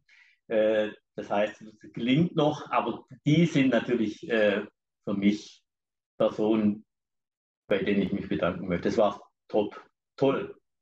Und dann will ich und muss ich mich bedanken bei meiner Familie, weil die letzten zehn Jahre waren ein bisschen schwierig. Schwierig. Ich war ja, seit meine Kinder auf der Welt sind, war ich Dekan und Vizerektor. Erst im letzten Jahr dann zurückgetreten. Äh, und ja, ich war schon nicht oft da. Mhm. Weil diese, die, äh, als Vizerektor, als Dekan, da hat man einfach so viele Termine, dass man, ja, man hat zu wenig Zeit für die Familie und das kann ich jetzt richtig aufholen. Mhm. Erstmal habe ich in den nächsten zwei Jahren Zeit und dann ganz viel brauche dann halt, wenn meine Buben dann äh, in die Pubertät kommen, brauche ich halt, muss ich halt mein E-Bike nehmen, um dann noch mitzukommen. Ich bin ja ein ziemlich alter Vater. Eigentlich wollte ich die Familie am Schluss nennen, aber jetzt habe ich noch eine Sache vergessen und die möchte ich noch bringen. Die, die Familie wäre eigentlich last but not least gewesen, aber jetzt kriege ich noch die Uni Bern. Eben, was ich teilweise beschrieben habe, wie das hier funktioniert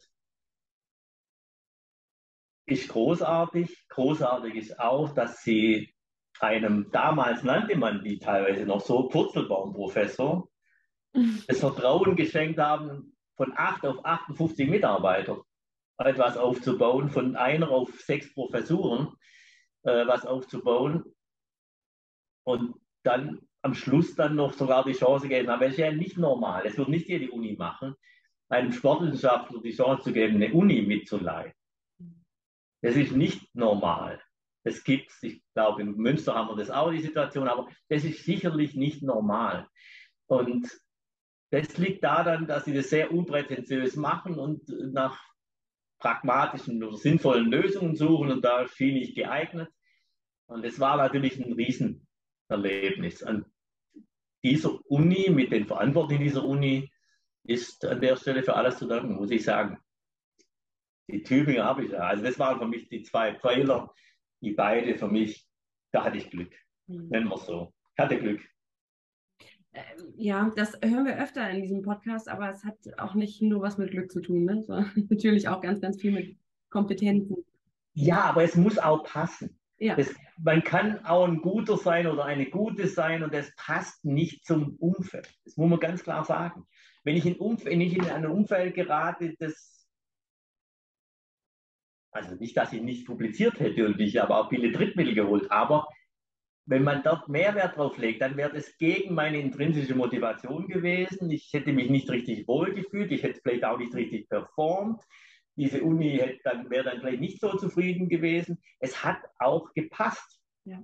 Und von daher ist es natürlich liegt es am eigenen Engagement und am eigenen Verhalten, aber es hat wirklich auch gut gepasst. Also ich, deshalb habe ich auch wirklich mindestens ein bisschen Glück. Wir bedanken uns ganz, ganz, ganz herzlich bei dir, Achim. Das, äh, ich fand äh, also viele, viele neue Eindrücke, viele Informationen. Ich fand, du warst sehr offen. Das hat, äh, es hat Spaß gemacht, dir zuzuhören. Ich konnte für mich auch ganz viel mitnehmen.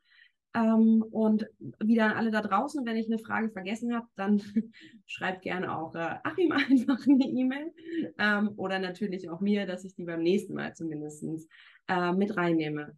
Ansonsten an der Stelle nochmal viel, vielen herzlichen Dank und dann bis hoffentlich ganz bald auf äh, spätestens irgendeiner Tagung. Ja, auch von meiner Seite aus vielen Dank, vor allen Dingen für das sehr, sehr lange Zuhören. Man hat ja die Chance, dass man so einen Podcast auch ein bisschen schneller ablaufen lassen kann oder was überspringen kann, weil sonst wird es wirklich ein bisschen lang. Also danke fürs Zuhören, auch die, die in Zukunft mal reinhören. Und selbstverständlich bin ich für Fragen gerne zu haben. Bedanke mich. Dankeschön.